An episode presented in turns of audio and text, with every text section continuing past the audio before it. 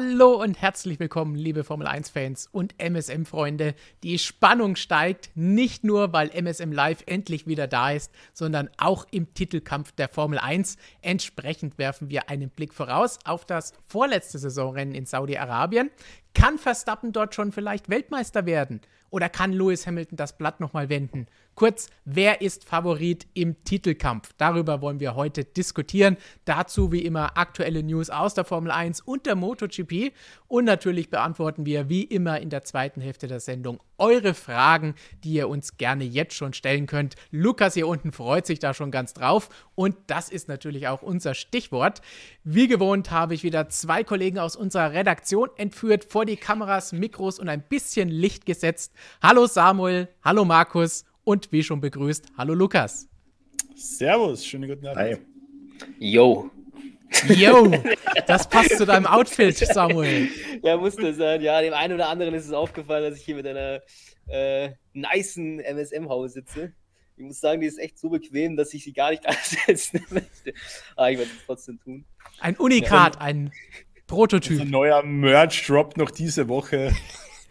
so schnell geht's, glaube ich, nicht. Mit dem Code Samuel erhaltet ihr 90, 90 auf die Mütze. Falls ihr noch keine Weihnachtsgeschenke habt. Genau, dann kauft nicht das. Wir zeigen euch, was ihr nicht kaufen sollt. Nee, ich glaube, dass die Haube grundsätzlich schon gut aussieht. Nur auf Samuel ist halt schwierig. Ich meine, das ist. So, seid ihr bereit für MSM Live Ausgabe 87? Ja, so oft Immer. haben wir das hier schon gemacht, sofern ich mir nicht verzählt habe ready as can be. Und gleich ein Blick hinter die Kulissen noch, Markus, sonst sieht man immer nur die Reifenstapel. In den nächsten MotoGP-Videos auch diese tolle orange, gelbe, mhm. seltsam farbene Couch, bei der man diskutieren kann, welche Farbe es ist. Senf. Senffarben. Okay, vielen Dank für diesen Hinweis. So sieht es bei uns im Studio aus. Was ihr nicht seht, wie kalt es für Markus gerade ist. Vielleicht seht ihr meine steifen Nippel, wenn ich mich ein bisschen nach oben begebe. es ist wirklich nicht besonders warm hier drinnen, aber wir tüfteln noch an einem Heizkonzept für, diesen, für dieses Videostudio, sind aber noch nicht zu einer Konklusion gekommen, aber hoffentlich schaffen wir es demnächst. Dafür ist die Winterpause da. Genau. MSM Thermo-Unterwäsche. Das ist die Lösung. das ist die Zukunft. Vielleicht gibt es nachher auch noch einen kleinen Boxenstopp, wenn Markus sich diesmal anziehen muss. Oder ich hole mir einen Schnaps so noch eine Stunde vielleicht zum Aufwärmen, kann auch sein. Gut, ich sehe schon, im Chat ist rege was los. Lukas, da wirst du gleich ein Auge drauf werfen oder auch zwei. Ja, ich habe schon die ersten Kommentare gesehen. Ganz höflich geht es hier wie immer natürlich zu bei uns. äh, viele bekannte Gesichter äh, und Zuschauer wieder dabei. Sind ja keine Gesichter da. Ja, aber ich werde auf jeden Fall ein Auge drauf haben. Diesmal bin ich ja ohne Hustanfall dabei, dafür wieder mit Instagram-Fragen äh, mit denen ich euch stets versorgen werde und natürlich mit dem, was im Chat so läuft. Gut, dann würde ich sagen, stürz dich doch schon mal in den Chat. Wir stürzen uns auf die News. Dann bis später. Bis dann, Lukas. Servus. So, und dann müssen wir doch gleich mal mit dem ersten Thema anfangen, auch wenn es kein schönes Thema ist, aber wir wollen es auf jeden Fall nochmal mal erwähnen und ein bisschen an Sir Frank Williams erinnern. Am vergangenen Sonntag kam die Nachricht, dass die Formel 1-Legende, Ikone, ein echter Racer, Sir Frank Williams verstorben ist im Alter von 79 Jahren. Als Teamchef, als Privatteam gegen die Großen gekämpft, 16 WM-Titel als Teamchef mit seiner Mannschaft geholt. Ihr habt bestimmt schon gesehen, wir hatten auch ein Video, wo Christian und Roger auf die Karriere und das Leben von Frank Williams zurückgeblickt haben, wo Roger, der ihn ja jahrzehntelang begleitet hat in der Formel 1, ein bisschen aus dem Nähkästchen geplaudert hat, ein bisschen Erinnerungen ausgeplaudert hat und einfach ein bisschen schön an Frank Williams erinnert hat. Und denke, das solltet ihr euch auf jeden Fall anschauen. Haben noch nicht allzu viele gesehen, also nach diesem Stream unbedingt das Ganze anschauen. Gibt es auch als Podcast, wer es sich gerne unterwegs anhören möchte. Aber an dieser Stelle im Chat gerne eure Erinnerungen an Frank Williams und natürlich auch Samuel, Markus. Was habt ihr an Erinnerungen an Sir Frank Williams? Ja, ist natürlich eine absolute Legende der Mann. Also ich habe ja begonnen, so 97 rum ungefähr äh, Formel 1 zu verfolgen. Damals absolute Williams-Glanzzeiten natürlich mit Jacques Villeneuve unter anderem. Äh, schon beeindruckend, was der Mann aus relativ geringen Mitteln zu Beginn eigentlich gemacht hat, sich da aufgebaut hat und dann wirklich zu einem der erfolgreichsten Teams in der Formel 1-Geschichte geworden ist, sich da wirklich mit den großen Herstellern wie Ferrari äh, jahrzehntelang messen konnte. Äh, ganz großes Erbe, das er dahinter lässt. Äh, für mich auch immer beeindruckend, wie er jahrzehntelang äh, nach diesem Unfall äh, gelebt hat, wie er das weggesteckt hat, wie er trotzdem dieses Team geführt hat. Also eine ganz, ganz große und äh, inspirierende Persönlichkeit auf jeden Fall. Ja, ähm, glaube, Markus hat das schon ganz gut ausgedrückt. Äh, für mich war es immer, ich meine, ich bin äh, jüngerer Jahrgang, glaube ich, also äh,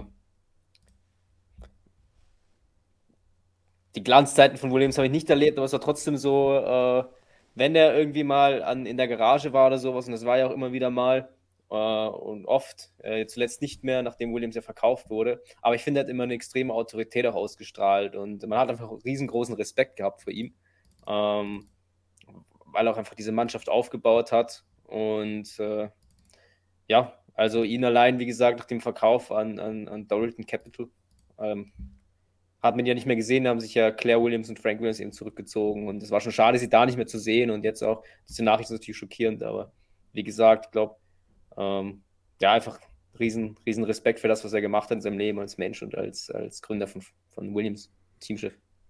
Das ist, denke ich, auch ein ganz guter Punkt, den du angesprochen hast, über den ich ein bisschen nachgedacht habe, nämlich viele von unseren jüngeren Zuschauern und Lesern, die vielleicht gar nicht miterlebt haben, als Williams in den 80ern und in den 90er Jahren Rennen und Titel in Serie gewonnen hat, die kennen das Ganze vielleicht gar nicht so. Und wenn wir jetzt sagen, Williams, das ist, war schon immer etwas Besonderes für uns, so ähnlich wie McLaren, so ähnlich wie Ferrari, weil das sind die drei erfolgreichsten Teams der Formel 1, das kann man alles in einem Atemzug nennen, dann verstehen die das vielleicht nicht. Ja, sie waren vor ein paar Jahren mal Dritter und haben gute Ergebnisse eingefahren, aber danach ging es komplett den Berg nach unten, bis dieses Jahr wieder ein bisschen besser wird. Und die verstehen vielleicht gar nicht, warum wir Williams so ein bisschen auf ein Podest heben, aber das ist schon ein wahnsinnig wichtiges Team aus der Geschichte der Formel 1. Und allein auch wenn ich zurückdenke an die ganzen Fahrer, die dort gefahren sind, die Titel, die sie gewonnen haben. Und es war schon immer was Besonderes, Williams. Auch das erste Mal, als ich bei einem Williams-Launch war, das war nicht so typisch, ja, ja geht mal halt hin, das ist ein Toyota-Launch, das ist ein Sauber-Launch, das ist irgendwas, sondern Williams da beim er zum ersten Mal dabei zu sein, wenn es Sir Frank Williams damals auch, was 2004 vielleicht, was das war, damals schon in BMW Williams-Zeiten, dann da war und Ansprache gehalten hat, das ist nochmal ein bisschen was anderes. Und äh, das war schon was Besonderes. Wie gesagt, McLaren, Williams, Ferrari, das sind so die Teams, die, die klingen da schon mal nochmal ganz anders mit. Und da hat er als Gründer dieses Teams, der den Namen hergegeben hat und das Team geformt hat, zusammen mit Patrick Head, hat er natürlich einen ganz, ganz großen Anteil dran. Sagt uns doch einfach im Chat, was ihr an Erinnerungen an Williams habt und wie ihr vielleicht die Zukunft des Teams seht. Und wir wechseln derweil weiter zur nächsten News vom einen Teamchef, von einer Legende zu jemandem, der ein Ex-Teamchef ist und nicht unbedingt eine Legende, würde ich jetzt mal sagen, in der Formel 1. Aber jemand, nachdem ihr in der Vergangenheit jetzt die letzten Wochen und Monate oft gefragt habt, denn da kamen oft von euch die Fragen, wie ist es denn jetzt eigentlich mit der Wettschuld, die Cyril Abiteboul noch bei Daniel Ricciardo hat, nachdem Ricciardo letztes Jahr zweimal aufs Podium gefahren ist und sie gewettet haben, hey, wenn ihm das gelingt, dann muss sich der Teamchef tätowieren lassen. Und das hat er jetzt über ein Jahr danach nachgeholt und Daniel Ricciardo hat das Ganze auch in einem Video auf seinem äh, YouTube-Kanal geteilt. Und es ist nun ein Honey Badger, was könnte es anders sein, am Bein seines Ex-Teamchefs verewigt. Das Ganze. Es ist also so, so, krank, was halt der Ex-Teamchef ist. Also, wenn es jetzt so dein aktiver Fall ist und sagst, okay, aber das ist so, als würdest du den Namen deiner Ex-Freundin irgendwo tätowieren lassen. Also, das ist so ganz furchtbar irgendwie, aber ja. Es hätte ja, richtig schlimm werden können. Schulden, das ist halt so. Ich meine, Honigdachs geht ja noch, aber wenn das ein Alpin-Logo oder so gewesen wäre, weil Danny durfte sich das ja aussuchen, das hätte richtig übel werden können. Ja. Das war auch das, was ich ein bisschen komisch fand, dass es auch ein Renault-Logo war. Ich meine, ist ja klar. Aber Dani Badger im Renault-Logo oder im halben. Aber das Video habe ich mir angesehen. Also es lohnt sich auf jeden Fall. Ich, schon ziemlich cool. Können da noch ein bisschen nach vorne springen, da sieht man dann auch ein bisschen, wie sich das Ganze ereignet hat. Wir sind ja hier mit Wetten immer sehr dabei, vor allen Dingen unser Christian ist ja ständig am Wetten und um alles. Aber ich glaube, um Tattoos will hier keiner wetten, oder? Nee, danke. Bleib beim traditionellen Wetteinsatz, Kastenbier. Da kann man nicht viel falsch machen. Und im Endeffekt ist es ja dann meistens so, der, der gewinnt, der teilt ja dann eh mit dem Verlierer, also hat dann jeder was davon. Ich finde, das ist, ist schöner als so ein Tattoo. Also, wenn, wenn ich mal wetten müsste um ein Tattoo, dann würde ich sagen, der, das Tattoo wäre ein Punkt aus Flensburg. Also, einfach so ein Punkt. Also, das könnte man, gleich verkraften. Gut. Ich denke auch, das ist das Maximum, was geht. Aber sagt uns gerne im Chat, ob ihr Tattoos habt. Habt ihr vielleicht Formel 1 Tattoos? Das könnte ja auch interessant sein, wenn da draußen so richtige Hardcore Formel 1 Fans sind, die einen Honey Badger sich als Tattoo haben stechen lassen oder ein Gesicht von Cyril Abiteboul, wer weiß. Wir freuen uns auf jeden Fall über eure Geschichten. Und hier das ganze Video könnt ihr natürlich in der News dazu auf unserer Webseite noch einmal im Detail euch anschauen. Und wir schauen gleich weiter, denn bevor wir jetzt dann gleich ans Eingemachte gehen und es natürlich um den WM-Kampf zwischen Hamilton und Verstappen geht, haben wir noch ein paar News auf Lager. Das war jetzt so ein kleiner Rundumschlag.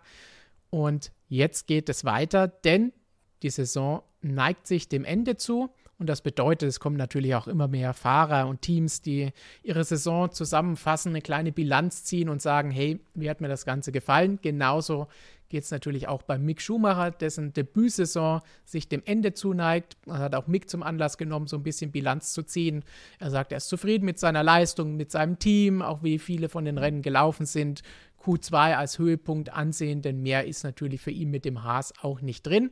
Und dieses Interview von Mick wollen wir euch auszugsweise jetzt nicht vorenthalten. Deswegen hier ist jetzt Mick über seine Debütsaison, wie er seine Karriere, wie er die Karriere seines Vaters jetzt vielleicht mit anderen Augen sieht, nachdem er so ein bisschen Formel 1 Luft geschnuppert hat und gesehen hat, wie das Ganze abläuft. Und natürlich auch so ein kleiner Ausblick auf das nächste Jahr, um was er sich 2022 vielleicht in der Formel 1 erwartet. Also hier ist Mick Schumachers kurzes Saisonfazit. Ich meine, da waren sehr viele Emotionen dabei dieses Jahr. Ich glaube auch ähm, sehr viele schöne und, und, sehr viele tolle Momente, wie zum Beispiel in, in Paul Ricard, in, in, in, in der Türkei oder auch in Budapest, wo wir auch echt gute Performances dabei hatten, was natürlich ähm, so eigentlich nicht erwartet war dieses Jahr. Und ich glaube, damit können wir echt zufrieden sein. Äh, wir haben oftmals das, äh, das Beste aus dem Auto rausgeholt und ich glaube, das ist was im Endeffekt wir von uns erwartet haben dieses Jahr.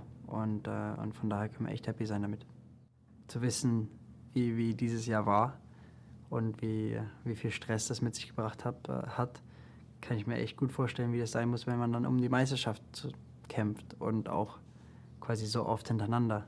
Von daher ist es definitiv was, wo, ähm, wo mein Respekt noch um, um ein sehr großes Stück größer geworden ist, äh, wo vorhinein das sowieso schon groß war. Die Hoffnungen sind natürlich, weiter vorne zu sein als, als dieses Jahr. Ich glaube, dass wenn wir nächstes Jahr konstant im Q2, wenn nicht sogar konstant im Q3 sein könnten, das wäre mega. Ähm, ich, das wäre natürlich eine, das, was wir uns vorstellen und das, was wir uns erhoffen. Ähm, aber im Endeffekt wäre ich auch zufrieden damit, dass wir einfach einen, einen Schritt vormachen, vorwärts. Ähm, sowohl als auf der Strecke, aber auch neben der Strecke. So viel Mick Schumacher zu seiner bisherigen Saison und seinen Erfahrungen in der Formel 1. Und dann wollen wir doch auch vielleicht mal ganz kurz sagen, wie hat euch jetzt nach fast einem Jahr, fast einer ganzen Saison Mick Schumacher in der Formel 1 gefallen? Hat sich irgendetwas an eurer Meinung zu ihm geändert über die letzten Rennen, über die Saison hinweg oder ist alles so, wie wir es am Anfang der Saison hier besprochen haben? Also für mich persönlich äh, hat einen super Job gemacht, das kann man nicht absprechen, weil das Auto ist halt wirklich äh, eine Gurke am Ende des Tages und äh, das war ja auch klar, dass es noch nicht weiterentwickelt wird. Das heißt, eigentlich sollte die Tendenz äh, nach weit nach unten gehen, wobei die Erfahrung ja auch immer wieder also steigt. Und äh, das hat, hat auch gut gemacht. Also zwei Q2-Anzüge, äh, zuletzt in der Türkei. Also es ist wirklich solide. Ja, auch Teamkollegen äh, den Teamkollegen Marzipin äh, durchweg eigentlich geschlagen. Ich weiß, ich glaube, ein, zwei Mal äh, hat es nicht funktioniert und äh, in Monaco zumindest lag es daran, dass er gar nicht teilgenommen hat am Qualifying. Also ähm, eigentlich positiv. Ja, natürlich muss man nicht immer fragen bei sowas, wie stark oder was für ein, für ein, für ein, für ein Vergleichswert ist der Marzipin. Wir wissen, der kann sicher Auto fahren. In der Formel 2 hat er gute Resultate abgeliefert, aber am Ende des Tages ist die Formel 1 dann doch was anderes. Und da muss man schauen, wie wird es nächstes Jahr sein, wenn es wirklich um was geht, vielleicht um etwas geht. Kündigt ja an, Q2, Q3, das ist so das, was man will. Und dann kann man sich ja mehr sagen, aber absolut, äh, man kann sich ja nicht beschweren über, über, über das, was er in diesem Jahr geleistet hat bis jetzt. Ja, ich sehe es eigentlich auch so. Ich glaube, er hat selbst im Interview ganz gut beschrieben, das Maximum aus dem Auto rausgeholt. Ähm, mehr oder was anderes konnte man wahrscheinlich nicht verlangen, weil einfach der Abstand zu den anderen Teams im Endeffekt über die Saison gesehen zu groß war. Teamkollegen hat er im Griff gehabt, hat das Maximum rausgeholt und ja, mehr kann man nicht erwarten in dieser Rookie-Saison. Es bleibt natürlich zu hoffen, dass das Auto 2022 ein bisschen konkurrenzfähiger ist.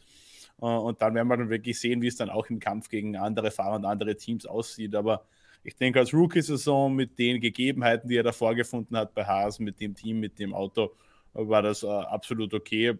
Gibt, glaube ich, keine Sachen, die man groß kritisieren kann jetzt, also äh, einwandfrei aus meiner Sicht. Ja, das heißt, wir müssen einfach unser Lieblingsbegriff abwarten, wie es denn einfach mal aussieht, wenn er in einem anderen Auto oder gegen einen anderen Teamkollegen kämpfen muss. Denn wie ihr beide schon gesagt habt, aktuell geht man davon aus, dass er gegen Nikita Mazepin ganz klar gewinnt und das macht er. Somit erfüllt er diese Erwartungen, aber man weiß dadurch nicht unbedingt, wie gut ist Mick jetzt selber schon. Es war aber auch erst das erste Jahr. Schauen wir uns dann einfach mal an, wie es in Zukunft weitergeht. Wunderdinge sollten wir so oder so noch nicht erwarten oder grundsätzlich nicht erwarten. Und tja, dann sehen wir einfach mal, wie es im nächsten Jahr läuft. Sie werden wieder beide zusammenfahren, aber wenn das Auto vielleicht ein bisschen besser ist, sodass man gegen andere kämpfen kann, gibt das vielleicht schon mal ein bisschen mehr Aufschluss.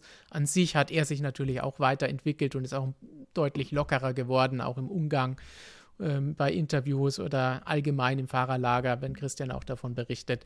Also da merkt man schon, dass jetzt so ein bisschen der Druck und dieses ganze Neue vom Anfang weg ist.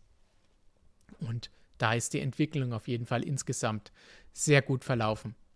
Und alles andere, mehr als das, was bislang hier gemacht ist, sollte, darf man nicht erwarten. Und wen es interessiert, in der nächsten Ausgabe nehmen wir das komplette Fahrerfeld für die nächste Saison unter die Lupe und in unserem Printmagazin, da haben Jonas und Flo alle Fahrer durchleuchtet und sagen, hey, wer wird denn aktuell vielleicht ein bisschen unterschätzt und wer wird vielleicht ein bisschen überschätzt? Da könnt ihr dann auch deren beiden Meinungen über Mick Schumacher nachlesen.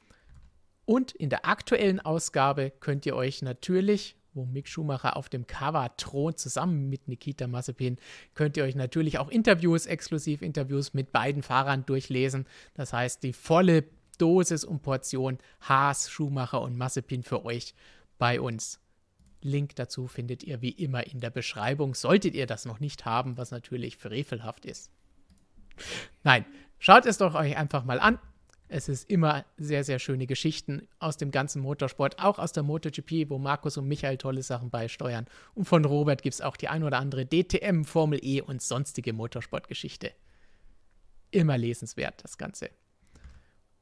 Auch lesenswert sind natürlich die Geschichten, die wir auf unserer Webseite haben. Und da geht eine News der letzten Tage um Ferrari, die auch so ein bisschen Bilanz gezogen haben in Person von Teamchef Mattia Binotto und es wird ja natürlich oft über 2022 gesprochen, von diesem Neuanfang unter dem neuen Reglement. Alle wollen eigentlich ein Top-Team werden. Nächstes Jahr am Ende werden es auch wieder nur maximal ein oder zwei, vielleicht drei sein, die ganz vorne mit dabei sind. Und wir stellen uns jetzt so ein bisschen die Frage, hat Ferrari echte Chancen dazu nächstes Jahr?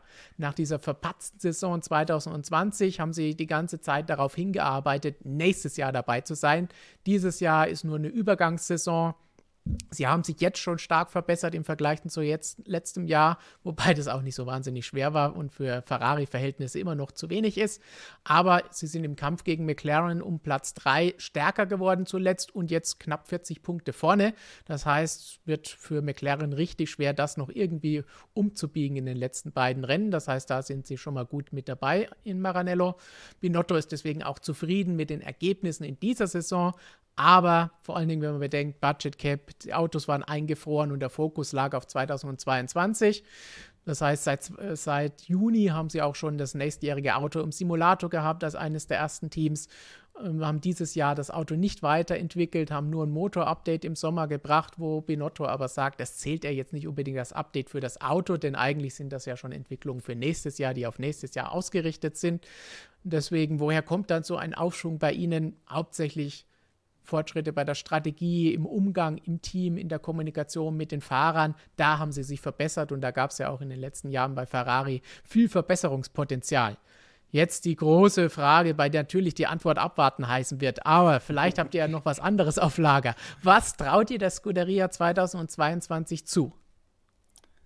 Also ich bin bei solchen Äußerungen aus Maranello immer sehr vorsichtig, muss ich sagen. Also da wird ja gerne mal äh, ein bisschen kalmiert, sage ich mal. Da schaut man, dass man äh, auch unsere italienischen Kollegen von der Gazzetta dello Sport und so weiter, dass man die ein bisschen äh, beruhigt quasi, dass man schaut, dass man da ein bisschen positive Presse bekommt, dass man da nicht schon äh, mit äh, einem vollen, mit, mit extremen Druck quasi in die Winterpause, in die neue Saison reingeht. Also solche Äußerungen würde ich immer ein bisschen mit Vorsicht genießen.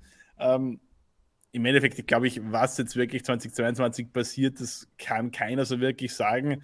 Fakt ist natürlich das, was du angesprochen hast. Der Budget Cap wird natürlich vor allem Teams wie Ferrari schon vermutlich eher schmerzen äh, oder die Performance quasi ein bisschen angleichen, die größeren Teams ein bisschen weniger, die kleineren ein bisschen mehr.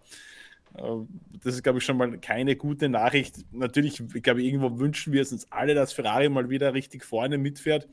Ähm, ich habe die Tage mit Christian irgendwie drüber gesprochen und wir sind irgendwie so zur Erkenntnis gekommen und hat immer gesagt, ja, Formel 1 und der Ferrari, das geht nicht. Und wenn wir jetzt die Saison hernehmen, wenn Ferrari nicht mit dabei gewesen wäre, wäre die Saison um nichts besser oder um nichts schlechter gewesen. Das ist einfach ein völlig, völlig belangloses Team eigentlich geworden jetzt in, äh, in dieser Zeit. Natürlich wäre es cool, wenn die wieder vorne mitfahren, dann hätte es auch wieder einen Wert. Äh, aber so in der aktuellen Verfassung äh, ist Ferrari halt irgendwie eine, äh, eine traurige Gestalt in der, in der Formel 1. Daraus habe ich jetzt zwei Dinge gelernt. Erstens, Christian scheint mit jedem die gleichen Themen zu besprechen, weil darüber habe ich auch mit ihm gesprochen. Exakt das gleiche Thema. Das hatte ich mir sogar überlegt, dass ich das jetzt ansprechen könnte. Das hast du jetzt schon mal wunderbar abgehakt. Sorry. Zack. Und das zweite ist, was Etienne gerade im Chat gesagt hat. Wer hätte gedacht, dass Mattia Binotto, der viel gescholtene Mattia Binotto in Doppelfunktion als technischer Direktor und Teamchef, das Team nochmal so die Kurve kratzen könnte und so nach vorne bringen könnte? Jetzt mal einen nach vorne bringen. Sie sind jetzt da, wo man sie letztes Jahr mindestens erwartet hätte. Das heißt, noch ist kein Wunder gelungen. Das Wunder wäre, wenn sie dann nächstes Jahr um den Titel mitfahren und richtig vorne mit dabei sind. Aber insgesamt ist es auf jeden Fall ein positiver Aufwärtstrend, wobei man auch da sagen muss, an dieser Stelle haben wir im Winter schon letztes Jahr und dann auch vor dieser Saison gesagt, wir trauen Ferrari zu, dass sie das Ruder so weit herumreißen, dass sie dieses Jahr Dritte werden können. Das heißt, es ist jetzt nicht so ein großes Wunder, dass sie das auch umgesetzt haben. Vielleicht nach dem Saisonstart von McLaren, die jetzt am Ende ein bisschen abgebaut haben, kann man sagen, ja. Aber insgesamt ist es durchaus das, was man von den Roten dieses Jahr erwarten musste. Oder seht ihr das anders? Ja, also Eigentlich nicht. Platz, Platz 3 ist ja wirklich das absolute Minimum, das man von Ferrari erwarten muss. Also drei oder mehr, würde ich sagen. Ja. Samuel? Ich meine, ja, eben, also der vierte Platz wäre eigentlich schon enttäuschend gewesen. Ich meine, McLaren, wenn man gegen McLaren kämpft und dann verliert, okay, McLaren ist halt auch stark eigentlich. Oder wäre noch jedes Jahr stärker. Aber wenn man sich anschaut, welche Infrastruktur Ferrari hat äh, in Maranello, und äh, welche Leute und wie viel Geld. Ich meine, die können ziemlich sicher, also die operieren am, am Rande der, der Budget Gap. Also überraschend ist es nicht. Und äh, ich glaube auch, dass es durchaus ein gutes Zeichen, kann, Zeichen sein kann für nächstes Jahr, weil eben die Leute da sind. Und was man gemerkt hat dieses Jahr, finde ich so ein bisschen, dass die im Vergleich zu McLaren, dass die Abläufe teilweise ein bisschen sauberer funktioniert haben. Ja, McLaren, die waren jetzt Jahre irgendwo, die äh, sind es vielleicht auch nicht mehr so gewohnt, da vorne mehr oder weniger mitzufahren. Aber, McLaren, aber Ferrari ist es noch nicht so lange her. Und teilweise hast du wirklich gemerkt, dass sie ein bisschen besser darauf reagiert haben, auf bestimmte Situationen und ein bisschen äh, intelligenter, wenn man das so sagen äh, möchte. Also da hat man schon gesehen, Ferrari ist immer noch eigentlich da das Potenzial zum Top-Team, auch wenn die sportlichen Ergebnisse letztes Jahr was anderes gezeigt haben, dieses Jahr als Dritter, ähm, ist es entspricht den Erwartungen. Und ich glaube auch, dass es für nächstes Jahr ein positives Zeichen sein kann. Aber nächstes Jahr, gut, äh, was wir da kann man nur spekulieren, ja. Aber ja, rein vom, vom, vom, vom, vom objektiv gesehen an sich ja. Sie hatten natürlich den Vorteil, dass sie letztes Jahr dann auch schon abgeschrieben haben, weil sie gesehen haben, hier läuft gar nichts. Das heißt, sie konnten letztes Jahr, wo es noch kein Budget Cap gab, natürlich das Geld darauf schmeißen und ihr großes Budget entsprechend ausnutzen, um das Auto schon mal für dieses Jahr zu verbessern und auch für nächstes Jahr schon mal die Entwicklung anzuwerfen, sofern es erlaubt war, weil so richtig war es dann erst ab 1.1. dieses Jahr erlaubt. Aber man konnte natürlich trotzdem da schon Verbesserungen einführen, die das Auto dieses Jahr schneller gemacht haben, die man vielleicht auch nächstes Jahr noch benutzen kann. Und was Christian und Markus und ich in unterschiedlichen Gesprächen besprochen haben, ich glaube aber auch, das funktioniert nur in einem Jahr wie diesem Jahr, wo wirklich vorne was los ist, wo man einen spannenden Kampf hat, wo zwei Teams und zwei Fahrer, über die wir gleich sprechen werden, ausführlich sprechen werden, gegeneinander kämpfen und davon ablenken. Dann wird gar nicht drüber geredet, oh, Ferrari ist so schlecht oder die anderen, die kommen da gar nicht mit, sondern dann kann man sagen, ja, dann stört keiner, wenn Ferrari nicht dabei ist, nicht vorne mit dabei ist oder wenn die überhaupt nicht mitfahren würden, die roten Autos. Aber in einem Jahr wie die letzten Jahre, wo dann der Weltmeister schon fünf, sechs Rennen vor Saisonende festgestanden hat und eigentlich schon immer klar war, dass Hamilton eigentlich nur gegen seinen Teamkollegen fährt und das auch nicht so richtig, dann wäre es schon aufgefallen, wenn da die große Mythosmarke gefehlt hätte, denke ich. Ja, das stimmt sicherlich. Und also nur damit man mich jetzt richtig versteht, ich bin ja auch der Meinung, dass die Saison noch aufregender wäre, wenn jetzt statt Red Bull oder Mercedes, wenn an einer dieser zwei Positionen Ferrari wäre, was wahrscheinlich noch cooler. Also äh, ich glaube schon, dass Ferrari nach wie vor eine wichtige Marke für die Formel 1 ist, aber eben nicht in der äh, Situation, in der man sich aktuell befindet. Und wie du gesagt hast, ja, eben nicht, wenn es äh, zwei andere Teams und vor allem auch zwei andere Fahrer dermaßen gut machen, äh, dass man da auf die zwei roten Autos nicht unbedingt schauen muss, dass man da seinen Blick eher auf Platz 1 und 2 richtet. So, dann kommen wir von einem Team, das nächstes Jahr um den Titel kämpfen will, bevor wir dann zu dem Titelkampf in dieser Saison kommen, zu einem Fahrer, der so wieder ein bisschen Blut geleckt hat und nächstes Jahr auch wieder voll angreifen will. Und das ist ein großer Name, ein Doppelweltmeister, das ist Fernando Alonso. Denn der war in Katar zurück auf dem Podium, neben Hamilton und Verstappen ausgerechnet. Und jetzt bläst er im nächsten Jahr zur Attacke. Zumindest würde er das liebend gerne machen und gegen diese beiden kämpfen. So hat er das Ganze gesagt. Die große Frage ist, kann sein Team, kann Alpine da mithalten? Samuel, wie siehst du die Chancen? Ja, abwarten, wir wissen es. Aber traust du es diesem Team überhaupt zu, nächstes Jahr diesen Sprung hinzulegen? Nein. Gut, weiter. Nächstes Thema. äh, ja, ich weiß nicht, das Team Alpine, ich finde irgendwie Alpine, das ist auch für mich irgendwie so, fühlt sich ein bisschen anders an, sogar noch als Renault, obwohl es dasselbe Team ist. Und äh, irgendwie gibt mir das Team, Alonso sagt ja mittlerweile, ja, das ist am Anfang der Saison noch anders. Ja, mittlerweile ist das Team zu 99 Prozent, 100 Prozent bereit, vorne mitzufahren. Ähm, aber ich traue dem Ganzen nicht so ganz. Auch einfach, weil äh, an sich Alonso, ja, den Speed hat er auf jeden Fall. Den, das Feuer hat er auch immer noch. Äh, vielleicht ist mehr Feuer da denn je, das wissen wir nicht. Aber, oder man kann es ja sehen an, an, an seiner Einstellung. Aber bei Alpine ist es so, dass sie es die letzten Jahre unter Renault nie geschafft haben, ja, mit den Mitteln, den sie hatte, hatten. Es ist ein Werksteam, ja, das darf man nicht vergessen. Äh, die wurden von ihren Kundenteams geschlagen oder von ihrem Kundenteam letztes Jahr McLaren geschlagen. Und äh, gab es mal, als Hülkenberg noch gefahren ist für Renault, da gab es mal so dieses, ja, fast schon Aufbruchstimmung oder so, also dass man das Ziel hat, man möchte ein Top-Team sein, oder waren die Ziele auch ganz so, man möchte äh, den Anschluss schaffen an äh, Red Bull, Mercedes und Co. Und dann hat man äh, den vierten Platz geholt in einer Saison, 2018 glaube ich, und 2019 war davon gar nichts mehr zu sehen. Und äh, ich frage mich halt, wenn sie es die letzten Jahre nicht geschafft haben, warum sollten sie es nächstes Jahr schaffen? Also. Das ist eine gute Frage. Das ist das, was eben, ja, und das fasst es im Prinzip zusammen. Deswegen glaube ich, dem traue ich den Ganzen nicht zu. Ich würde mich natürlich freuen. Ich finde es natürlich cool, wenn Alonso da vorne wieder mitfährt. Ich glaube, das wollen wir alle irgendwo sehen. Aber ähm, leicht skeptisch. Mein Alonso, klar, er hat sich gesteigert. Der Saisonstart war jetzt nicht überragend. Das haben wir alle gesehen, hat er auch selber gesehen, wurde von Ocon geschlagen.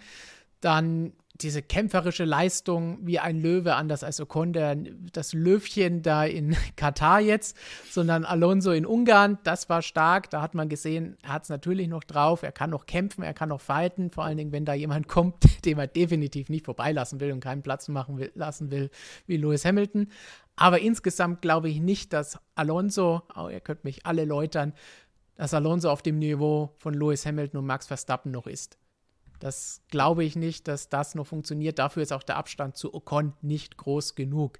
Und egal wie schlecht das Auto ist oder auch nicht ist, er, hat eine starke Leistung gezeigt, auch nach der Auszeit. Er ist jetzt, glaube ich, von Aserbaidschan bis Katar zwölfmal in, in die Punkte gefahren. Das sind starke Werte, konstante Werte, hat das, was man aus diesem Auto rausholen kann, herausgeholt. Dieses Podium ist, glaube ich, mehr, als man erwarten konnte, so wie die Form des Autos war zuletzt. Aber bei diesem Team habe ich so ein bisschen den Eindruck, die, die wissen es selber nicht, warum sie an dem einen Tag mal schnell sind. Sie wissen aber auch nicht, warum sie an dem anderen Tag langsam sind. Und das ist ganz schlecht. Schlechte Voraussetzung in der Formel 1 in dieser super datengetriebenen Setup-Geschichte. Also ich, ich traue denen genauso wenig was zu wie du. Also Alonso bezogen, muss ich jetzt sagen, muss ich dir fast schon zustimmen, ja, weil der Alonso, man, der hat zwar am Anfang des Jahres gesagt, der Hamilton ist nur drei Jahre jünger. Ja, das stimmt, aber der Hamilton fährt jetzt schon seit äh, bald zehn Jahren an der Spitze. Okay, zehn Jahre. Er fährt seit seinem Debüt neben ja. Alonso an der Spitze. Also Voll. Und äh, das ist ein bisschen anders als hinterherfahren oder in einer anderen Serie mal zu fahren. Und das Niveau muss man halt erreichen, ja, weil der wurde jedes Jahr gepusht. Okay, ob der von Bottas gepusht wurde in der Form, äh, das sei mal dahingestellt, ja. Und das will ich jetzt auch gar nicht irgendwie, äh, irgendwie sagen, dass es nicht so, so war. Aber ähm, es ist trotzdem ein Unterschied.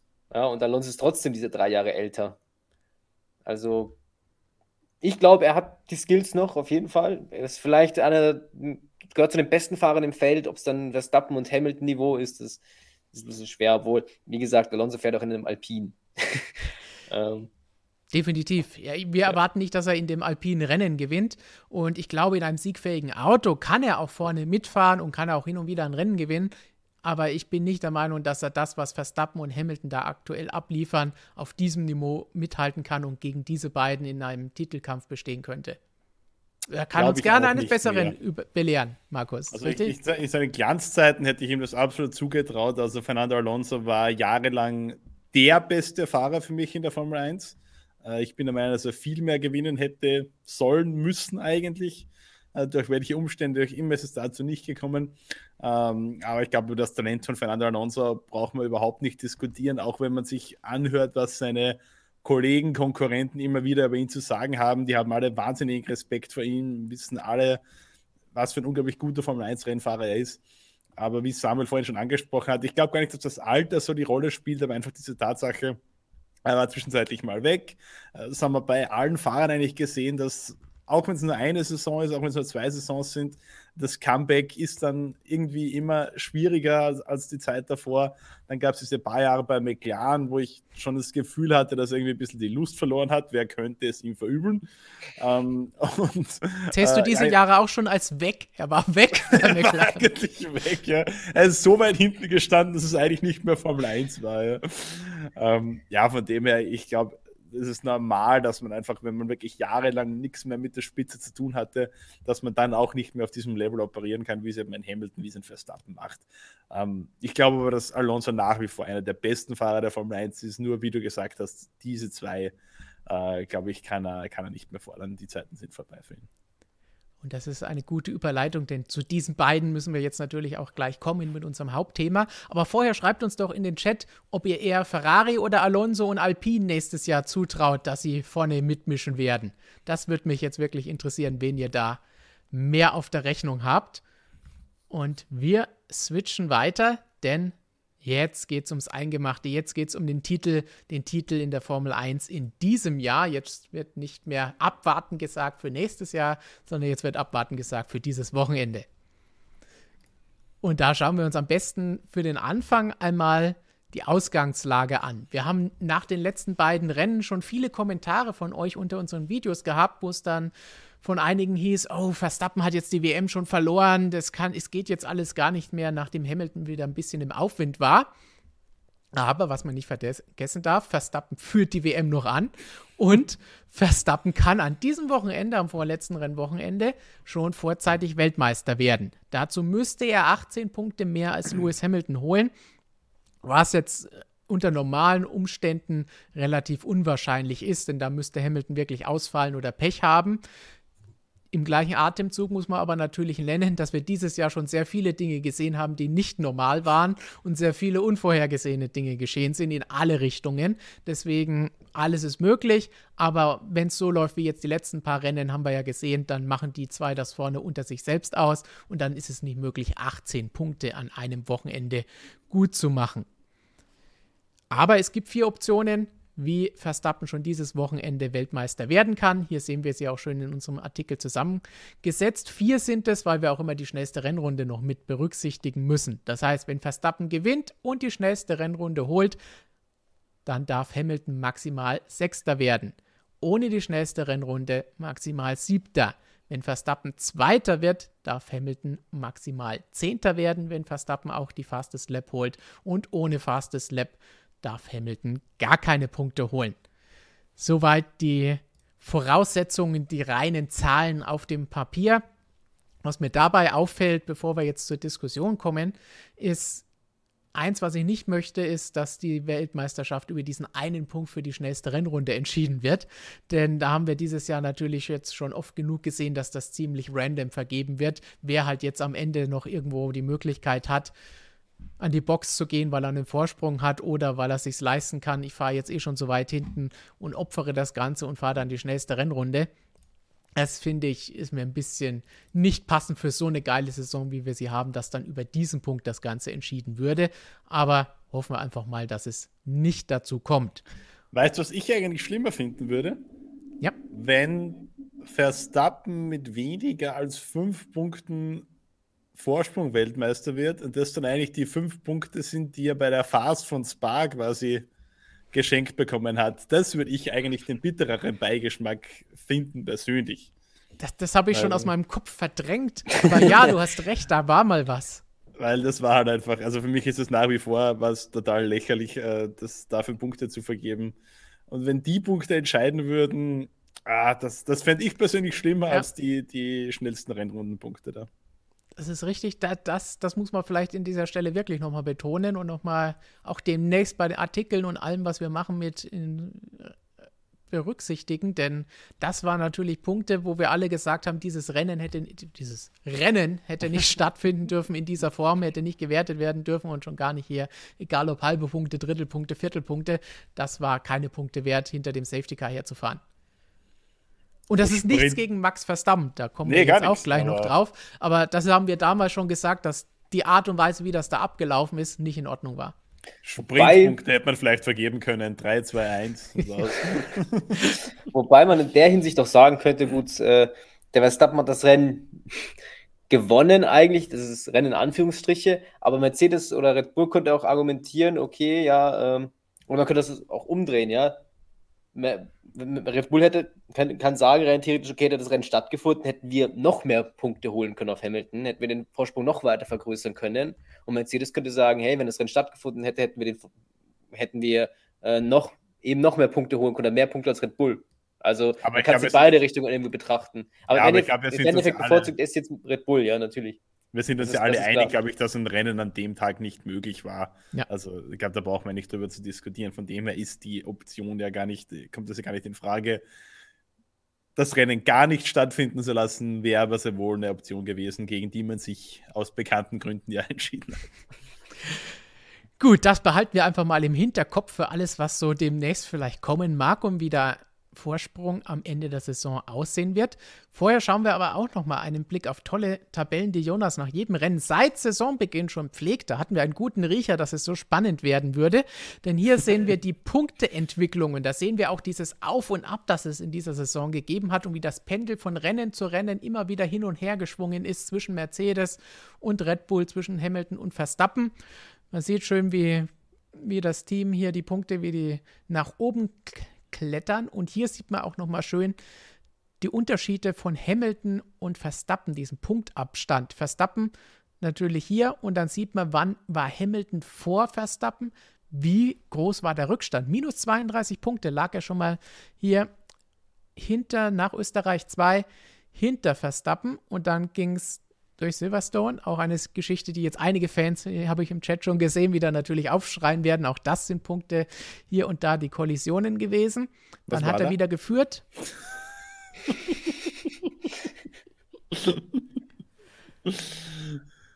Dann hatte nach der Aktion in Monza Hamilton wieder Rückstand, dann war er nach Russland wieder mal ein bisschen vorn, dann ging es wieder weit nach unten und jetzt krabbelt er so langsam wieder in Richtung Verstappen heran. Und das ist jetzt die Ausgangslage für das, was uns am kommenden Wochenende und eine Woche später in Abu Dhabi erwarten wird. In der Statistik, wenn man sich anschaut, hat noch niemand so einen knappen Vorsprung gehabt. Zwei Rennen vor Schluss, seit es das neue Punktesystem mit den 25 Punkten für den Sieg gibt. Der engste war Vettel 2013. Damals war er vor Alonso, 13 Punkte davor und hat natürlich, wie wir alle wissen, dann auch den Titel gewonnen. Das heißt, auch die Statistik spricht so ein bisschen für Verstappen, aber das hat natürlich relativ wenig zu sagen. Auch über die Saison verteilt es auch weitestgehend ausgeglichen aus. 9 zu 7 Siege, da hat Hamilton jetzt gegen Ende der Saison wieder ein bisschen aufholen können. 16 zu 15 Podiums zugunsten von Verstappen. Im Qualifying ist Verstappen mit neun Poles ganz klar überlegen. Da hat Hamilton vier. Muss man bedenken, auch Bottas hat vier. Das heißt, bei Mercedes, Hamilton und Bottas da gleich auf. Schnellste Runden, fragwürdig 5 zu 5. Aber bei den geführten Runden, bei den Führungsrunden und Kilometern ist Verstappen haushoch überlegen. 620 Führungsrunden zu 228 aktuell da sieht man halt die Überlegenheit, die Red Bull teilweise in dieser Saison hatte, gerade hier in diesem Mittelbereich, wenn wir uns hier auch die Abstände anschauen, wo sie dann einfach besser waren als Mercedes. Und jetzt kommen wir zu unterschiedlichen Punkten, die an diesem Wochenende entscheidend sein könnten. Anfangen wollen wir bei der Strecke, denn wir haben eine Unbekannte. In Saudi-Arabien, hier sehen wir einen schönen Artikel bei dem Samuel und Christian spannende Informationen zu dieser neuen Rennstrecke zusammengetragen haben. Sie ist schnell, sie ist flüssig, fließende Kurven. Der schnellste Stadtkurs rühmt sich der, die Strecke und die Veranstalter. Äh, die meisten Kurven in der gesamten Formel 1, 27 Kurven, 16 links, 11 Rechtskurven, über 6 Kilometer lang, 50 Runden werden gefahren. Durchschnittsgeschwindigkeit von 250 km/h, ein bisschen schneller als in Baku. Topspeeds werden erwartet von über 310 km/h. Es gibt drei DRS-Zonen, lange Geraden. 79 Prozent der Rundendistanz werden mit Vollgas gefahren. 79 Prozent. Und das Ganze auch noch als ein Nachtrennen. Das heißt, das Ambiente ist auf jeden Fall schon mal vorhanden, was die Strecke angeht. Und jetzt müssen wir herausfinden, wem liegt das Ganze am besten. Es ist für alle unbekanntes Terrain.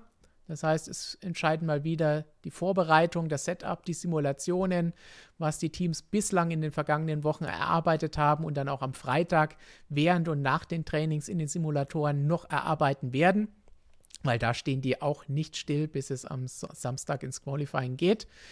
Was sind eure Eindrücke von dieser Strecke und was erwartet ihr an diesem Wochenende? Ich erwarte äh... mir eine fertige Rennstrecke. ich, erho ich erhoffe mir eine fertige Rennstrecke. Ja, was erwartet man sich davon? Hm. Es sind sehr viele Kurven, was sind 27, glaube ich, die meisten von allen Strecken. Ja. Aber sehr wenige, wo ich mir jetzt so vom Draufschauen her irgendwie Hoffnungen mache, dass man da auch überholen könnte. Es ist irgendwie viel so Geschlängel, links, rechts, links, rechts. Da ich habe irgendwie noch so meine, meine Bedenken. Ähm, spektakulär wird sicher, weil wahnsinnig schnell eben. Äh, das Ambiente ist natürlich auch geil irgendwie da an der, direkt an der Küste. Aber wenn ich mir jetzt das mal ganz so anschaue, die Grafik, dann habe ich ja Turn 1 wahrscheinlich, wo man überholen kann. Ja, 4 vielleicht. Und dann, ja, so 13 eventuell noch und 26 oder also 27 der Rest ist halt irgendwie so, glaube ich, eher so ein bisschen hinten nachfahren. Mit hohen Kurvengeschwindigkeiten, da wissen wir mit der aktuellen Generation, da wird es ganz schwer, den Autos überhaupt zu folgen.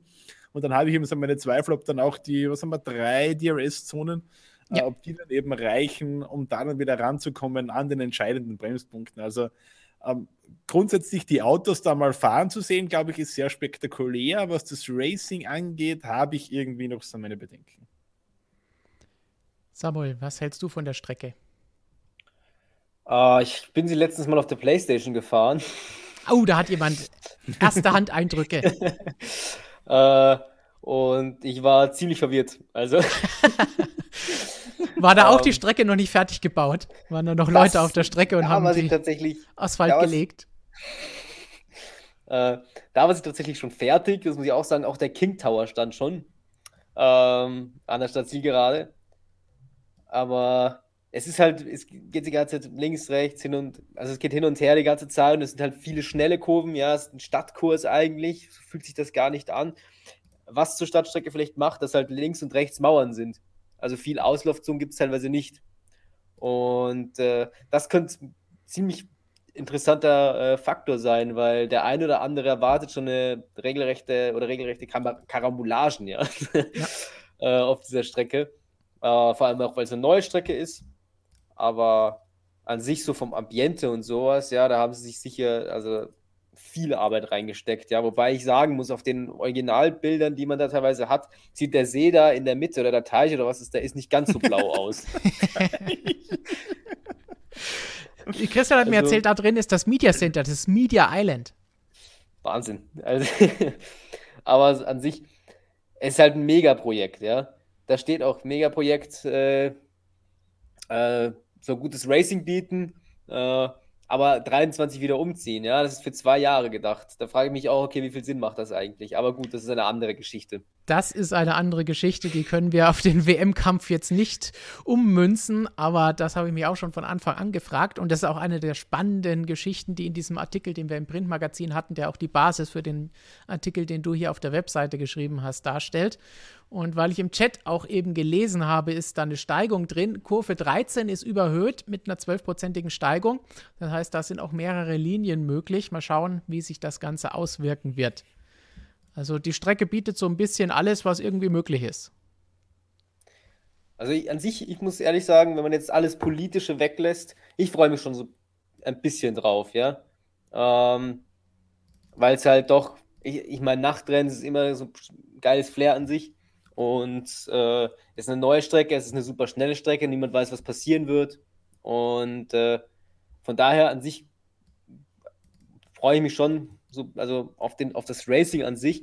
Aber der Punkt, den Markus angesprochen hat, finde ich schon sehr gut, ja, dass es mit dem Überholen ein bisschen schwierig sein könnte.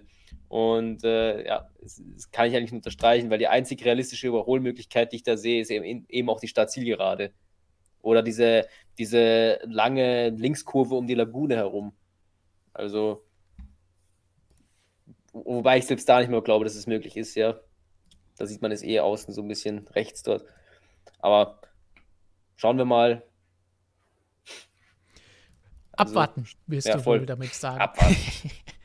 Hashtag.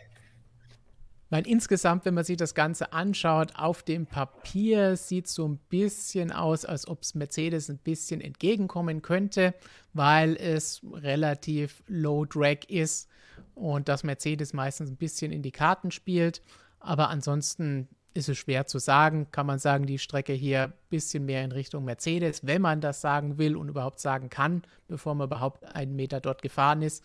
Und Abu Dhabi dürfte dann hinterher wieder ein bisschen ausgeglichener für die beiden sein. Da waren beide in der Vergangenheit gut unterwegs. Mercedes letztes Jahr ein bisschen Probleme gehabt, aber insgesamt könnte das hier jetzt Mercedes vielleicht noch ein bisschen eher in die Karten spielen. Was noch spannend ist, nicht nur, ob die Strecke fertig wird, Markus, sondern auch, wie es dann mit dem Asphalt aussieht, ob der genauso rutschig ist wie in der Türkei letztes Jahr.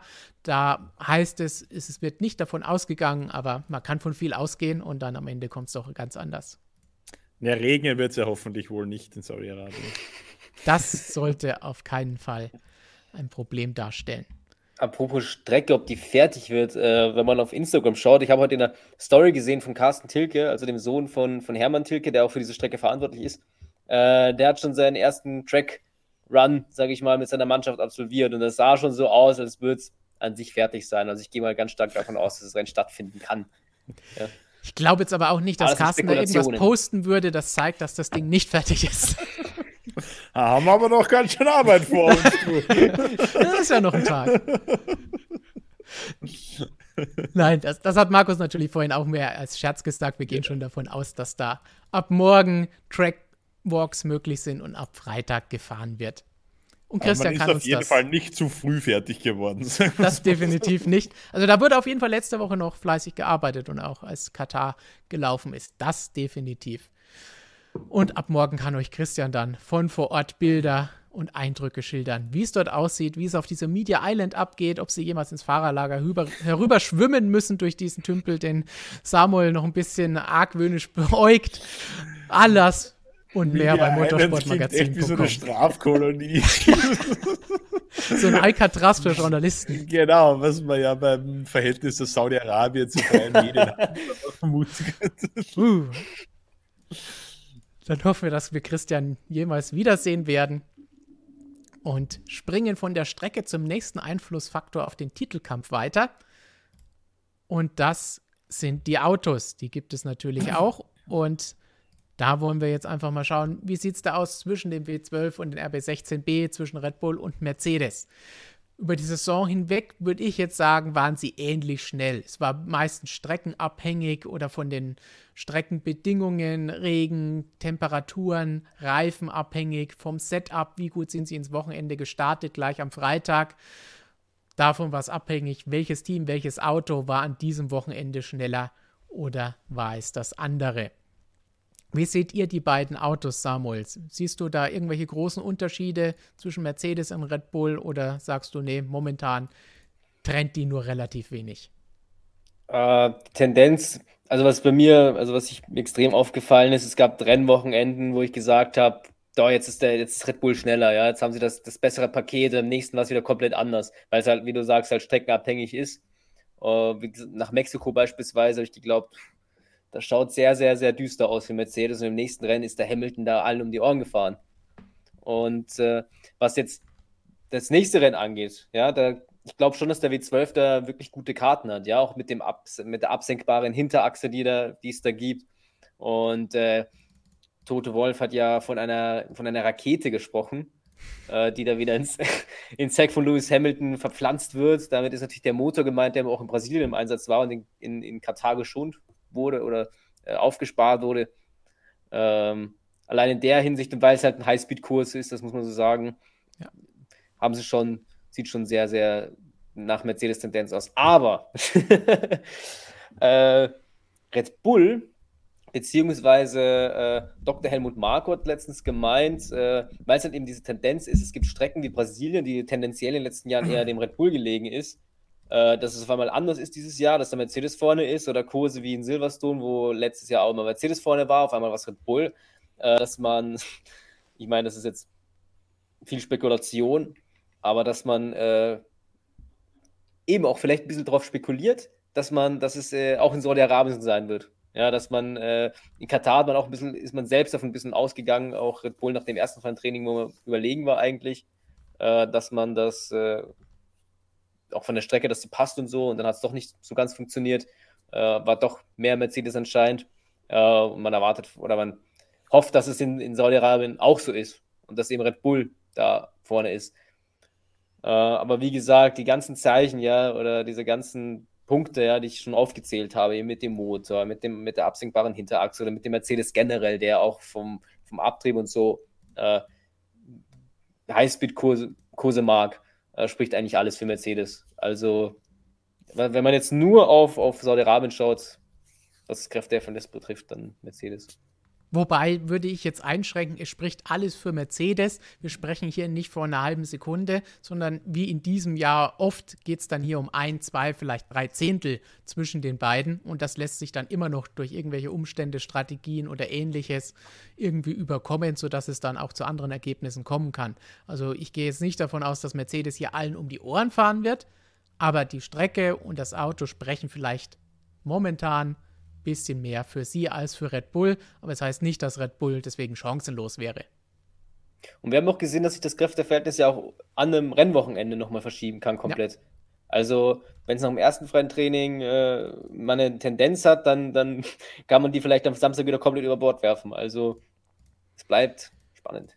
Das ist der Punkt, den, den wir eben schon bei der Strecke angesprochen haben und was für mich jetzt auch hier, was das Auto angeht, das Wichtigste ist. Denn wenn wir die ganze Saison betrachten und hier unsere schönen Tabellen nochmal anschauen, wie sich die, die Abstände entwickelt haben, auch in der Konstrukteurs-WM haben wir das Ganze hier, dann, dann sieht man, dass die Autos übers Jahr hinweg gesehen im Durchschnitt relativ ähnlich schnell waren.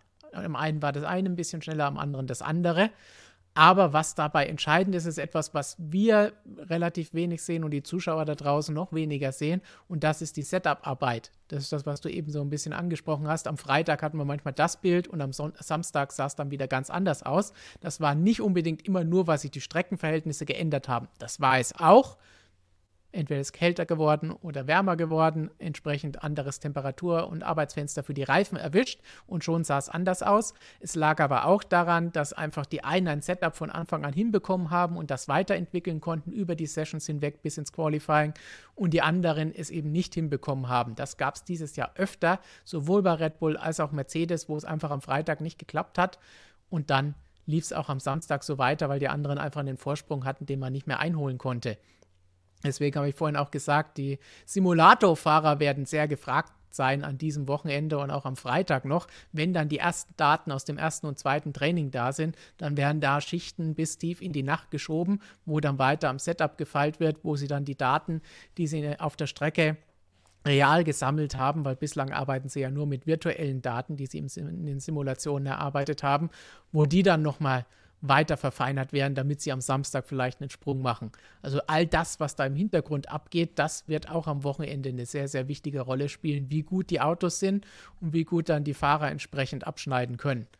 Und das ist, glaube ich, auch ein großer Punkt, warum Mercedes zuletzt ein bisschen besser war, meiner Meinung nach. Kann man jetzt schwer beziffern oder sagen, nur daran hat es gelegen, aber es waren, glaube ich, eher solche Dinge und weniger irgendwelche illegalen oder fragwürdigen Dinge, die man vielleicht hier wieder mit Dartpfeil auf Mercedes Auto werfen und schauen, welches Teil wir diesmal beanstanden, wie wir es letzte Woche genannt haben, wie das vielleicht das ein oder andere Team macht, ähm, sondern dass sie einfach ein Setup gefunden haben, bei dem die Fahrer und vor allen Dingen Lewis Hamilton mehr Vertrauen ins Auto haben, einen besseren Zugang zu diesem Fahrzeug finden, besser fahren können, pushen können, bis ans Limit damit gehen können. Ein Gefühl, dass sie vielleicht über den Winter verloren haben, weil da haben wir natürlich diese unsäglichen Regeländerungen, wo wir gesagt haben, die Autos sind nicht langsamer geworden dadurch.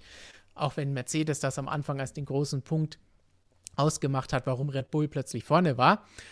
Aber vielleicht haben einfach auch die Fahrer so ein bisschen das, was sie die letzten Jahre gehabt haben und gewohnt waren, verloren, weil sich die Dinger jetzt anders fahren müssen. Und jetzt haben sie ein Setup gefunden, wo das Ganze passt. Ist eine Möglichkeit, die durchaus erklären kann, warum es jetzt besser läuft und sie einfach mehr aus diesem Fahrzeug rausholen können, als das zu Saisonbeginn der Fall war. Ich glaube, was man auch noch bedenken sollte, ist, wie du gesagt hast, neue Strecke keiner weiß im Prinzip genau, was jetzt passiert. Natürlich die paar Daten, die man sich so zusammengerechnet hat, die hat man. Aber auf den neuen Strecken ist natürlich das Risiko auch immer größer, dass ein Team quasi diesen absoluten Glücksgriff schafft. Einfach das Setup mehr oder weniger zufällig äh, genau trifft und das andere eben nicht. Also so eine neue Strecke streut ja im Normalfall immer ja. mehr, weil es halt weniger Erfahrungswerte gibt. Und natürlich ist auch das Risiko da, dass jetzt zum Beispiel vielleicht McLaren oder Ferrari diesen Glücksgriff landet und vielleicht sogar zwischen Mercedes und Red Bull irgendwie reinkommen könnte. Also das sorgt, glaube ich, schon, äh, dieses Saudi-Arabien-Rennen sorgt für jede Menge Würze dann noch in diesem, in diesem Saisonfinish, für jede Menge Unberechenbarkeit. Uh, uns soll es recht sein für die Teams, die da um die WM kämpfen, ist natürlich die Hölle, das ist auch klar. Das ist auf jeden Fall. Und du hast jetzt schon angesprochen, es gibt noch mehr Faktoren als die Strecke und die Autos, die wir jetzt besprochen haben. Wollen wir uns den nächsten anschauen? Denn jetzt geht's zu den Teamkollegen. Auch die können Ui. natürlich eine Rolle spielen. Und da müssen wir über Sergio Perez und über Valtteri Bottas. Jetzt muss ich bei dem Vornamen irgendwie kurz wackeln bei dem Valtteri. bei Perez hatten wir zuletzt so ein bisschen ein, ein Auf und Ab Er war eigentlich hat man gedacht, um sein Heimrennen herum richtig gut in Fahrt gekommen und danach jetzt zuletzt in Katar wieder so ein bisschen ein Rückfall gewesen. Bottas hat immer, wenn man Pech haben kann, dann ist es meistens Valtteri, wie der Reifenschaden jetzt zuletzt. Oder wenn irgendwo beim Boxenstopp was nicht funktioniert, meistens erwischt es ihn. Aber ansonsten ist er da immer konstant und verlässlich, auch loyal für das Team, obwohl er das Team verlässt, denke ich, ist da relativ klar, was er machen würde, wenn es denn zu dieser Teamorder-Frage kommen würde. Und bei Perez ist das sowieso klar, der ist nächstes Jahr auch bei Red Bull. Das heißt, die Frage brauchen wir uns, glaube ich, gar nicht stellen. Wenn es soweit wäre, würden beide Platz machen. Aber wie sehen wir die Teamkollegen, was das Sportliche angeht? Sind sie gut genug, um das zu machen, was Markus eben fast schon McLaren oder Ferrari zuschieben wollte? Nämlich können sie dazwischen fahren, zwischen die beiden WM-Kontrahenten? Ich traue es keinen von beiden so wirklich zu. Also ich glaube, sie können insofern eine Rolle spielen im WM-Kampf, als dass sie angenommen, Hamilton ist erster, Verstappen zweiter und, dann äh, oder Verstappen ist erster, Hamilton zweiter, Perez dritter, dass man da irgendwie strategisch quasi ein Druckmittel hat mit dem zweiten Fahrer. Das ist, glaube ich, eine Rolle, die da die, die zweiten Fahrer spielen können. Oder eben, wie du es vorhin angesprochen hast, wenn es darum geht, äh, den Punkt für schnellste Runde zu klauen. Das ist eine Aufgabe, die man denen gerne zuschiebt. Aber dass jetzt sich ein Bottas oder ein Perez zwischen Hamilton und Verstappen platzieren können, kann ich mir kaum vorstellen. Also auch wenn man die letzten Rennen anschaut, wenn es normal gelaufen ist, dann waren auch immer Hamilton oder Verstappen, äh, in welcher Reihenfolge auch immer vorne. Ähm, ich glaube es ehrlich gesagt nicht, dass die eine allzu große Rolle spielen werden im WM-Kampf, wenn dann, wie gesagt, eben indirekt, dass man sie quasi als strategisches Druckmittel einsetzen kann. Das werden sie auf jeden Fall sein. Das waren sie ja auch schon die ganze Saison und zuletzt gerade im Kampf um den von dir angesprochenen Punkt für die schnellste Rennrunde. Was ich aber grundsätzlich stimme ich dir dazu, ich glaube, dass sie wichtig sind für die Konstrukteurs-WM und da müssen beide dann vorne mitmischen und nicht wie zuletzt immer mal einer rausfallen aus unterschiedlichen Gründen. Aber in der Fahrer-WM wahrscheinlich nicht. Wenn in der Fahrer-WM einer sportlich Einfluss haben kann, dann ist es meiner Meinung nach Bottas, weil er einfach im Qualifying deutlich besser ist als Perez und da durchaus die Chance hat, vor Max und vielleicht sogar vor Lewis zu fahren. Wie siehst du das, Samuel? Ähm. Um ich finde, äh, Bottas hat bis jetzt äh, den Unterschied gemacht in der Konstrukteurswertung. Es ist relativ knapp. Ähm, ich habe ich hab halt die Befürchtung so ein bisschen, dass äh, wenn Saudi-Arabien, ja, das, wie gesagt, da müssen wir jetzt schauen, wie sind die Kräfteverhältnisse dort. Aber ähm, wenn, wenn, wenn wir davon ausgehen, äh, dass es so zutrifft, wie wir, wie, wir, wie wir glauben, und Mercedes da vorne ist, dann könnte ich mir schon vorstellen, weil ähm, dass, dass, dass der Bottas da sag ich mal, schon Schützenhilfe leisten kann, vor allem für Hamilton und vielleicht auch sogar vor dem Hamilton, äh, vor dem Verstappen da ins Ziel fahren kann oder äh, sich qualifizieren kann im Qualifying, weil man muss schon sagen, dass die Tendenz so ist. Ja, ich meine, er hat so viele Pole Positions geholt, der Bottas wieder Hamilton. Und äh, das darf man nicht vergessen in diesem Jahr. Das ist, äh, dass der vielleicht ein bisschen befreiter ist, dadurch, dass er nicht mehr für, für ähm, also dass das fix ist, dass er nächstes Jahr nicht mehr für Mercedes fährt, aber dass es gleichzeitig auch sicher ist, dass er ein Team hat, äh, für das er fährt, dass er ein bisschen befreiter ist und dementsprechend auch fährt. Und er möchte ja auch unbedingt den Konstrukteurstitel gewinnen. Also ich glaube auch schon, dass der definitiv ein größerer Faktor sein wird äh, in der WM als noch der Paris. Weil, wie gesagt, bis jetzt hat Bottas insgesamt den besseren Job gemacht. In, in Katar hat er Pech gehabt. Und wobei ich auch so sagen muss, dass der Perez im Qualifying halt das Pech hatte und halt auch ähm, falsch rausgeschickt wurde. Ähm, zumindest das die Erklärungen dafür, warum es nicht funktioniert hat. Im Rennen war super stark. Aber ähm, ich glaube, am Ende des Tages, ich, ich glaube, dass der Bottas da in, in, in Saudi-Arabien sehr gefährlich ist. Mit dem Vorteil von Mercedes, der vielleicht da ist, von dem wir vorhin gesprochen haben, könnte das alles zusammenkommen. Aber ich glaube, im Rennen ist er da einfach nicht gut genug, um mit Merckx mitzuhalten. Wir haben gesehen, die Starts haben jetzt immer wieder mal aus unterschiedlichen Gründen nicht funktioniert. Selbst wenn er vorne steht, könnte es dann da schon wieder vorbei sein. Und ansonsten im Rennen, wenn das Auto nicht deutlich schneller ist als der Red Bull, wenn die ungefähr gleich schnell sind, wird Verstappen da wahrscheinlich wieder vorbeikommen, irgendwo, so wie auch zuletzt.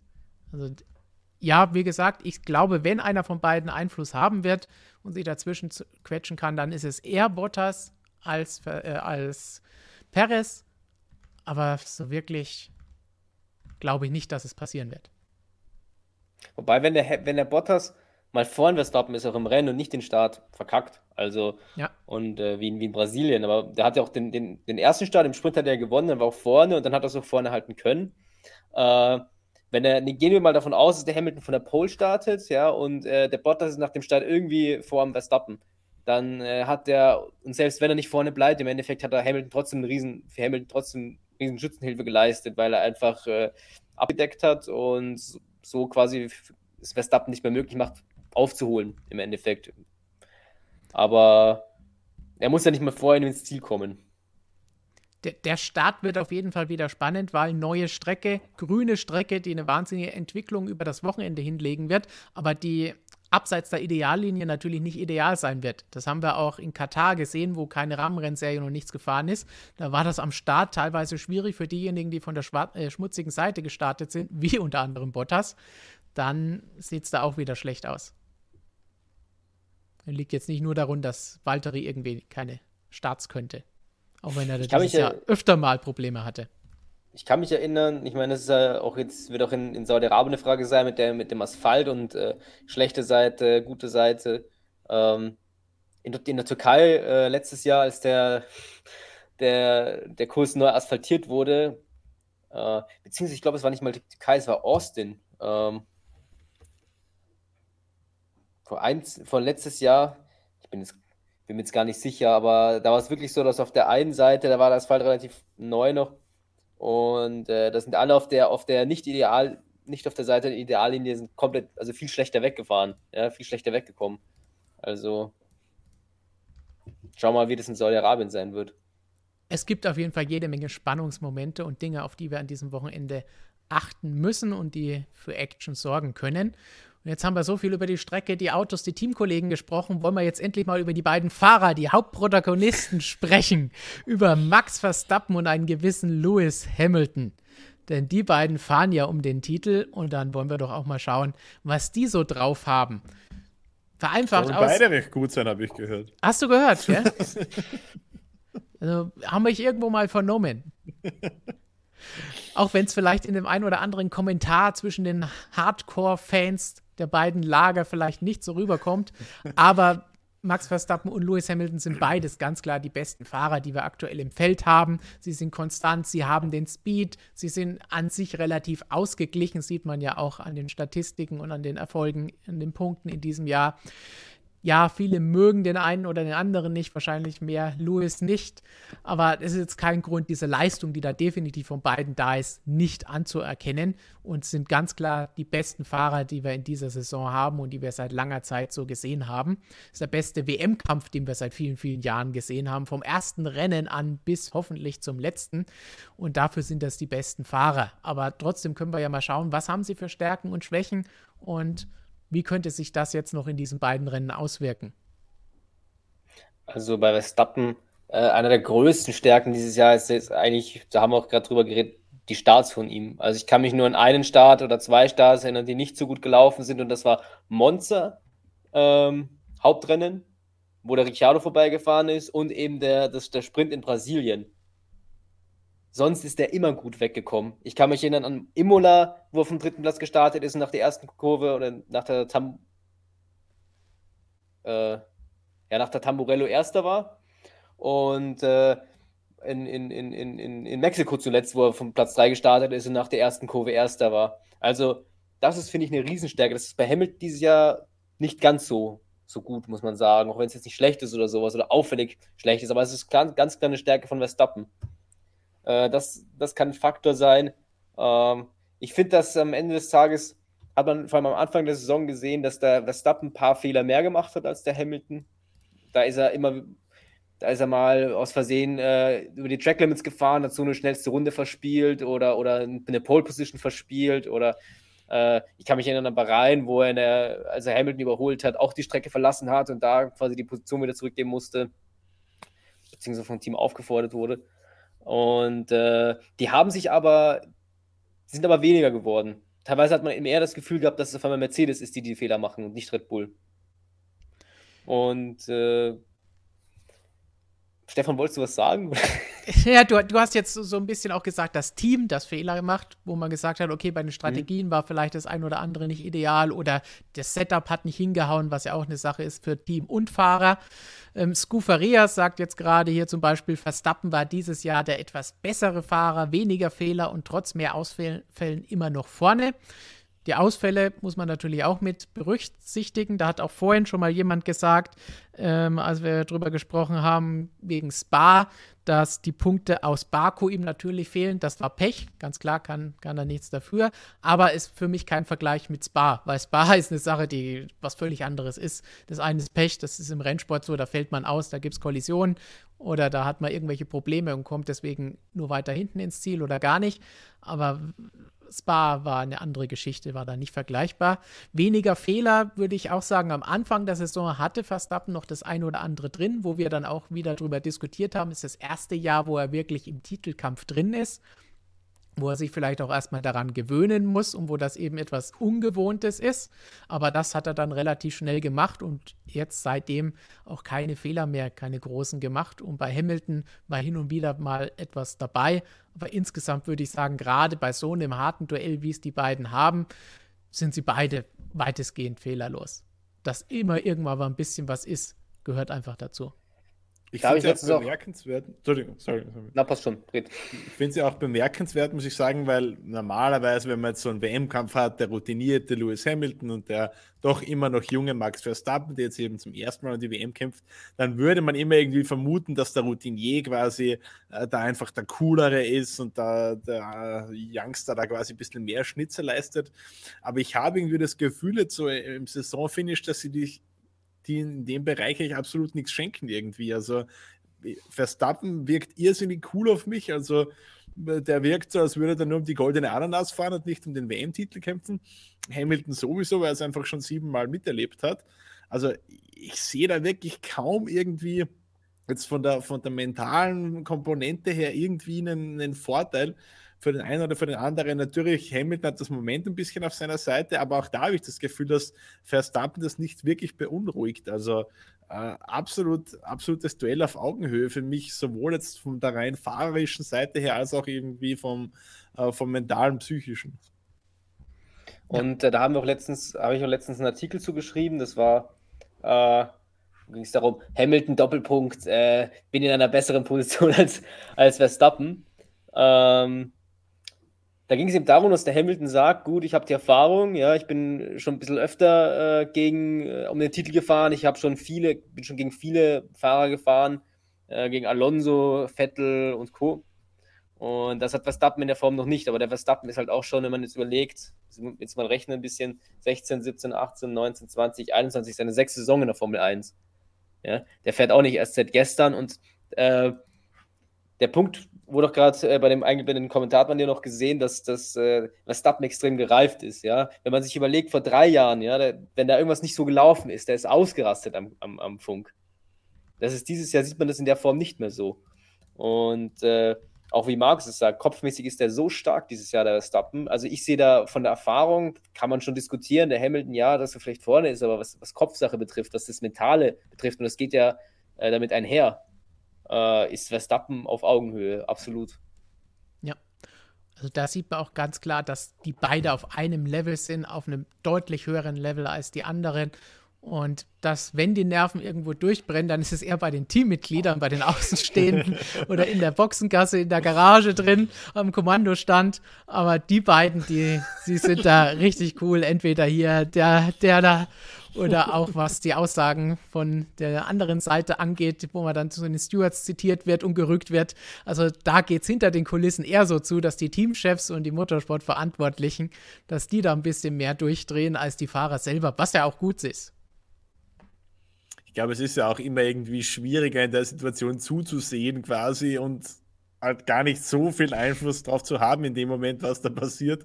Wenn du selbst der Fahrer bist, dann hast eh nicht Zeit, dich mit solchen Themen zu beschäftigen. Dann bist du mental eh äh, voll auf das konzentriert, was du gerade machst. Das als Fan eben oder als Außenstehender so gesehen, glaube ich, brennen einem da leichter mal die Sicherungen durch irgendwo.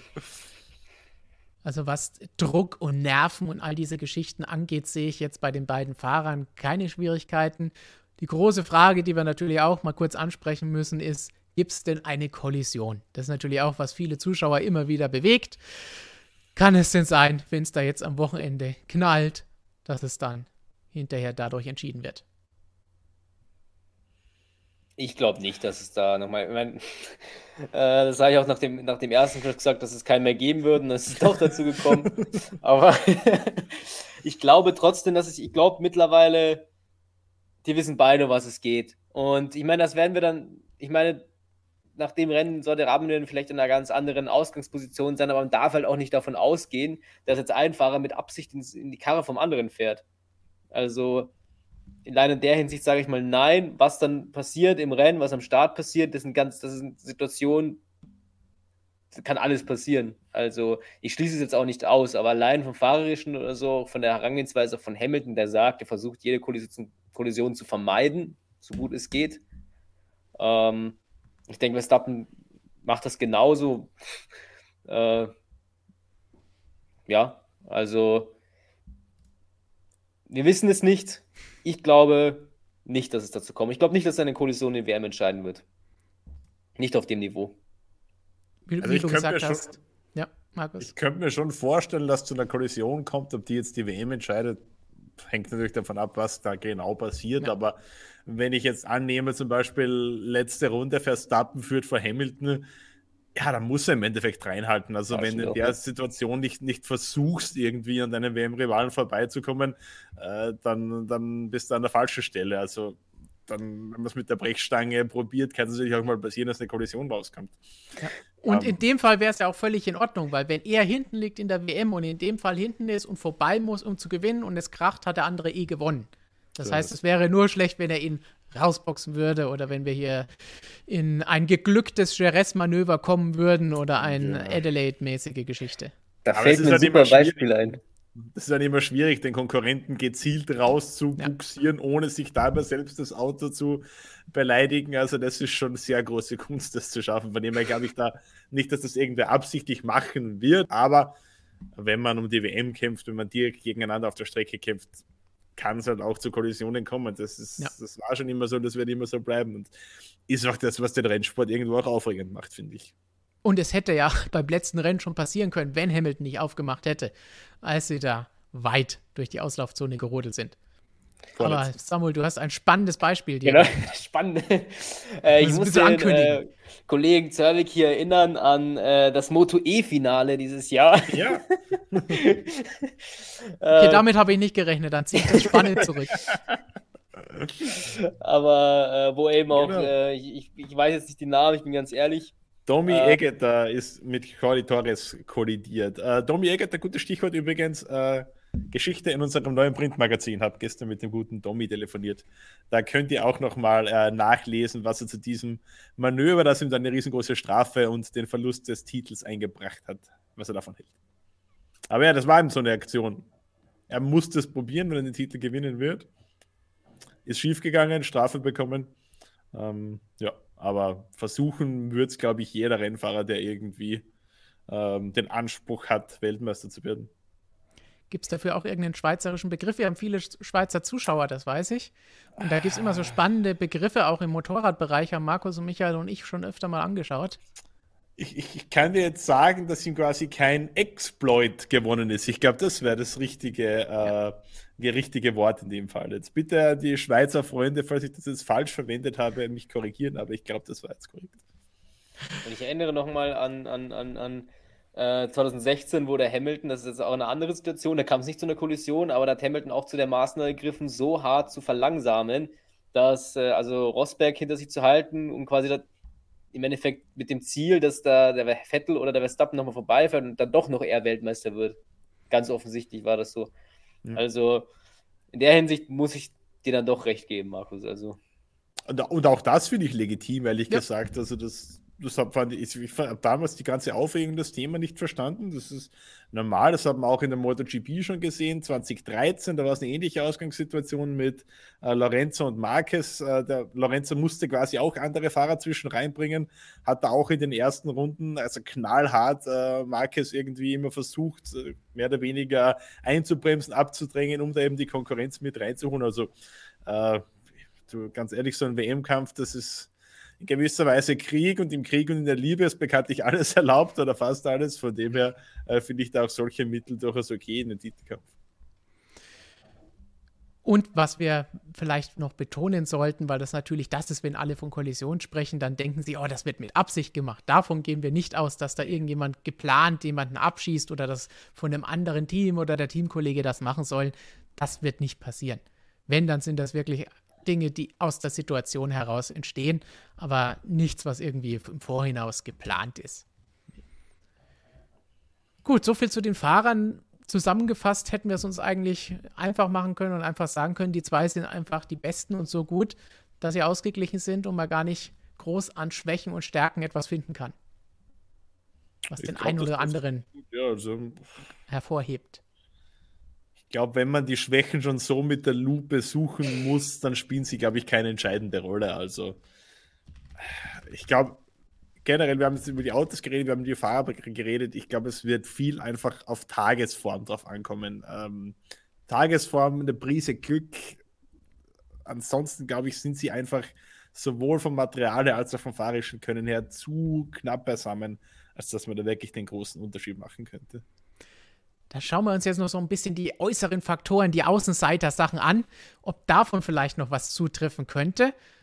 Und da geht es natürlich los mit etwas, das die letzten Wochen, das eine hat uns seit anderthalb Jahren oder zwei Jahren fast schon beschäftigt, aber die letzten Wochen haben uns Proteste, Politik und Strafen beschäftigt. Und das könnte natürlich jetzt auch nochmal eine Geschichte werden. Dass nochmal ein Motorwechsel und da Strafen herkommen, ist natürlich immer möglich, aber das glaube ich eher nicht.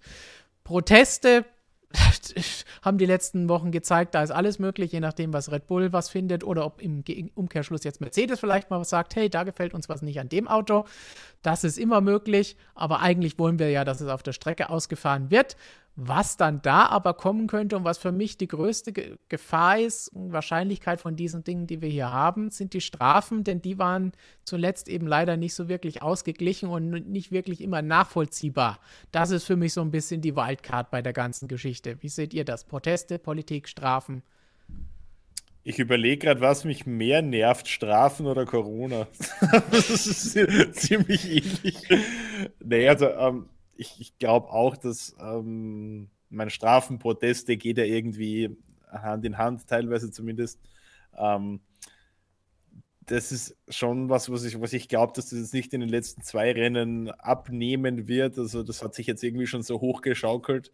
Ähm, das wird sich jetzt, glaube ich, auch, auch nicht mehr ändern in den letzten zwei Jahren. Also ich rechne auch da damit, dass irgendwer irgendwas beim anderen findet, sei es jetzt ähm, technisch oder sei es von irgendwelchem Verhalten her.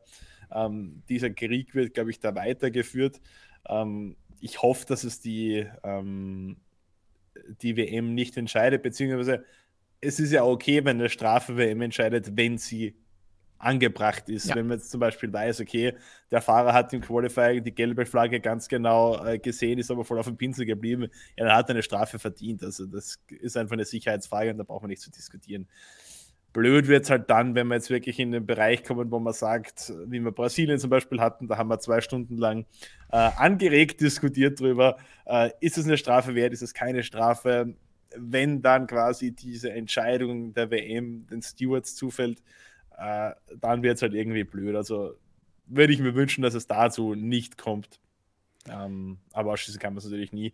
Corona fühle ich, fühlt sich für mich jetzt ein bisschen hochgeredet an das Thema in den letzten Wochen. Also äh, ich glaube zu wissen, äh, die Formel 1-Piloten sind alle voll immunisiert, glaube ich.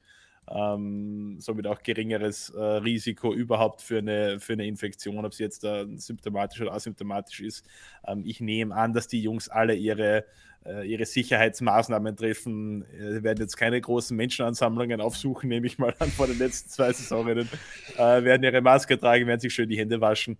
Ähm, von dem her, also ich glaube, das sollte man jetzt den Teufel mal nicht an die, an die Wand malen, dass das passiert. Äh. Also Max Verstappen ist da auf deiner Linie, der hat das auch relativ einfach abgetan und hat gesagt, natürlich muss man darauf achten, ganz klar, und sich an alle Prozesse und Abläufe halten, die da auch festgelegt sind, aber er hat gesagt, natürlich kann ich auch in der Dusche ausrutschen und das ist dann genau dasselbe, wenn ich da durch die Sachen, die beiden Rennen oder eines verpasse. Ich meine, Valentino Rossi und das Gardinen aufhängen oder wie war das, Markus?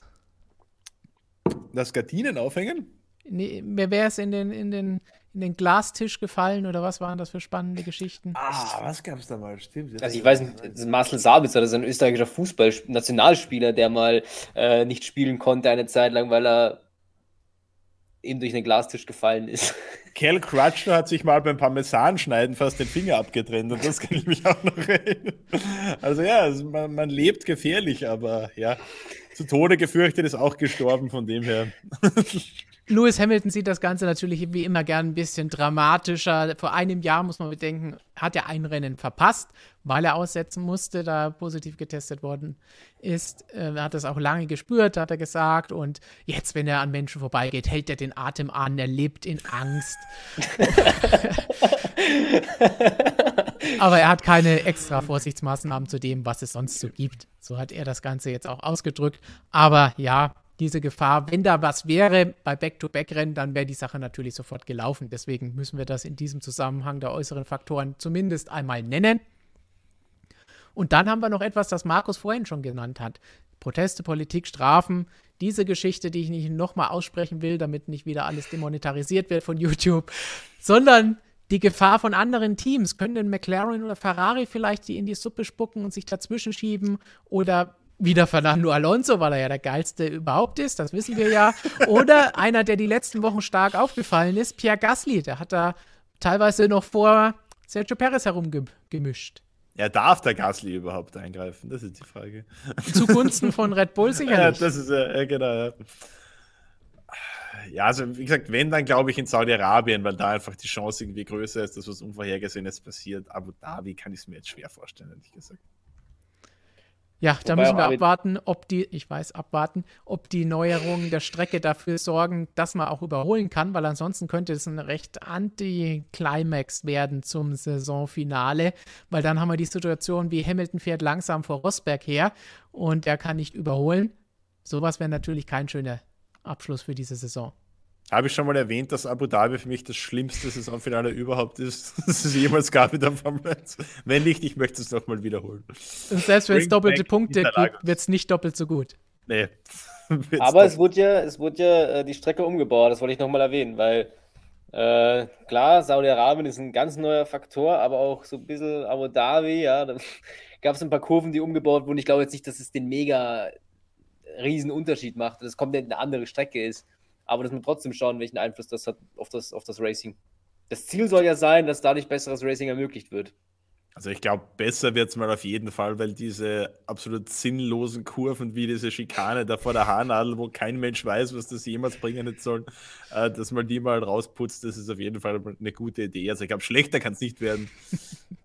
Ob es den großen Unterschied macht, ja, werden wir sehen. Werden wir sehen. Und jetzt müssen wir, glaube ich, nachdem wir all diese Faktoren besprochen haben, die Frage, die da unten steht, beantworten. Hamilton gegen Verstappen. Wer ist denn jetzt Favorit? Für mich Hamilton. Ähm, einfach weil das Momentum auf der Seite hat im Moment. Ähm, so reine, reine, Gefühls, äh, reine Gefühlsentscheidung für mich. Ich glaube, dass es ganz, ganz knapp wird. Ähm, aber ich würde irgendwie Hamilton den, die Spur äh, in der Favoritenrolle sehen. Samuel. Also ich kann das, ich muss das unterstreichen. Also, wenn du mich vor drei Rennen gefragt hättest, dann hätte ich gesagt, Verstappen wahrscheinlich. Ähm, ich glaube, das hast meine... du auch, als wir hier drüber gesprochen haben, oder? Er dreht sich wie ein Fähnchen. ja, aber ist halt, das ist wie die Saison ist. Also da kann ich ja nichts dafür. Und äh, da muss ich dazu sagen, mein, mein WM-Tipp, der ist immer noch Verstappen. Also, den, ich habe den ja abgegeben, den kann ich ja nicht ändern auf einmal. das ist ja nichts. Äh, aber. Äh, das werde ich gleich mal halt nachprüfen. Halt, hä? Das werde ich gleich mal nachprüfen. Tatsächlich, Fall. du hast auf Verstappen getippt. Ja, genau. Und, aber Mercedes als Konstrukteursmeister, also.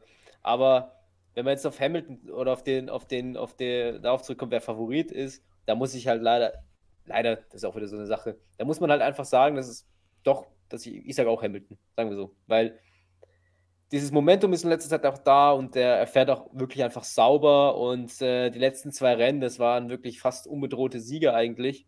Okay, bis auf Brasilien, aber das hat er im Endeffekt trotzdem souverän gemacht. Also,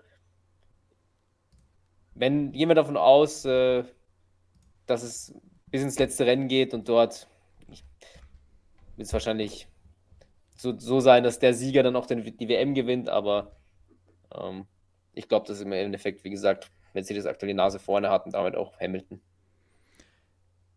Was aber nicht heißen soll, dass das so bleibt. Wir haben es diese Saison gesehen. Es geht auf und ab, hin und her, je nach Strecke und Bedingungen. Das heißt, es bleibt auf jeden Fall spannend. Das ist für mich eigentlich das Wichtigste bei der ganzen Sache, dass das eigentlich der perfekte WM-Kampf ist. Sowohl in der Fahrer- als auch der Konstrukteurs-WM. Super knappe Abstände, die wir hier auch gerade nochmal sehen, die wenigen Punkte, die zwischen Hamilton und Verstappen liegen, noch weniger zwischen Red Bull und Mercedes in der Konstrukteurs-WM, da umgedrehte Vorzeichen zur Fahrer-WM. Das heißt, es ist eigentlich perfekte Ausgangslage für diese letzten beiden Rennen und eine wahnsinnig geile WM von Anfang bis zum Schluss hoffentlich. Und das ist auch das Wichtigste, dass es bis zum Schluss, bis zum letzten Rennen spannend bleibt, am besten noch bis zur Zielflagge, weil mehr konnten wir uns vor der Saison eigentlich gar nicht mehr wünschen. Das ist schon mehr, als man sich eigentlich wünschen konnte, weil man eigentlich gedacht hat, dieses Übergangsjahr ja, das wird nochmal ein Mercedes-Durchmarsch und Pustekuchen. Ganz anders ist es gekommen. Und egal wer am Ende Weltmeister wird, es wird auf jeden Fall ein verdienter Weltmeister. Sowohl Verstappen als auch Hamilton haben es dieses Jahr verdient, wenn sie sich am Ende durchsetzen. Und was du eben angesprochen hast, Samuel, ja, das Momentum, der Schwung, der ist jetzt definitiv bei Mercedes. Und ich habe es ja schon während dem Sprintrennen in Brasilien gesagt und dann auch letzte Woche nochmal hier wiederholt in dem Moment habe ich mir gedacht, wenn der jetzt diese Sprintrennen so durchzieht und dann am Sonntag auch das Rennen gewinnt, dann ist noch alles drin und dann kann Hamilton auch am Ende die WM noch gewinnen.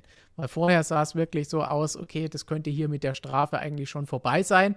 Aber das hat intern, glaube ich, auch nochmal so Kräfte freigesetzt und diesen jetzt erst recht, jetzt will es jeder, vom Mechaniker bis zu Lewis Hamilton im Cockpit in jeder Runde der Konkurrenz zeigen und nicht nur Toto, der die Finger in der Box deutet und durch die Gegend wirft, sondern sondern die sind jetzt heiß drauf und wollen es allen nochmal beweisen, okay, so wollen wir das Ganze nicht verlieren. Und Red Bull sieht es auf der anderen Seite ganz genauso. Sieht man ja auch, was sie immer wieder alles herauskramen, was vielleicht an dem anderen Auto nicht passt.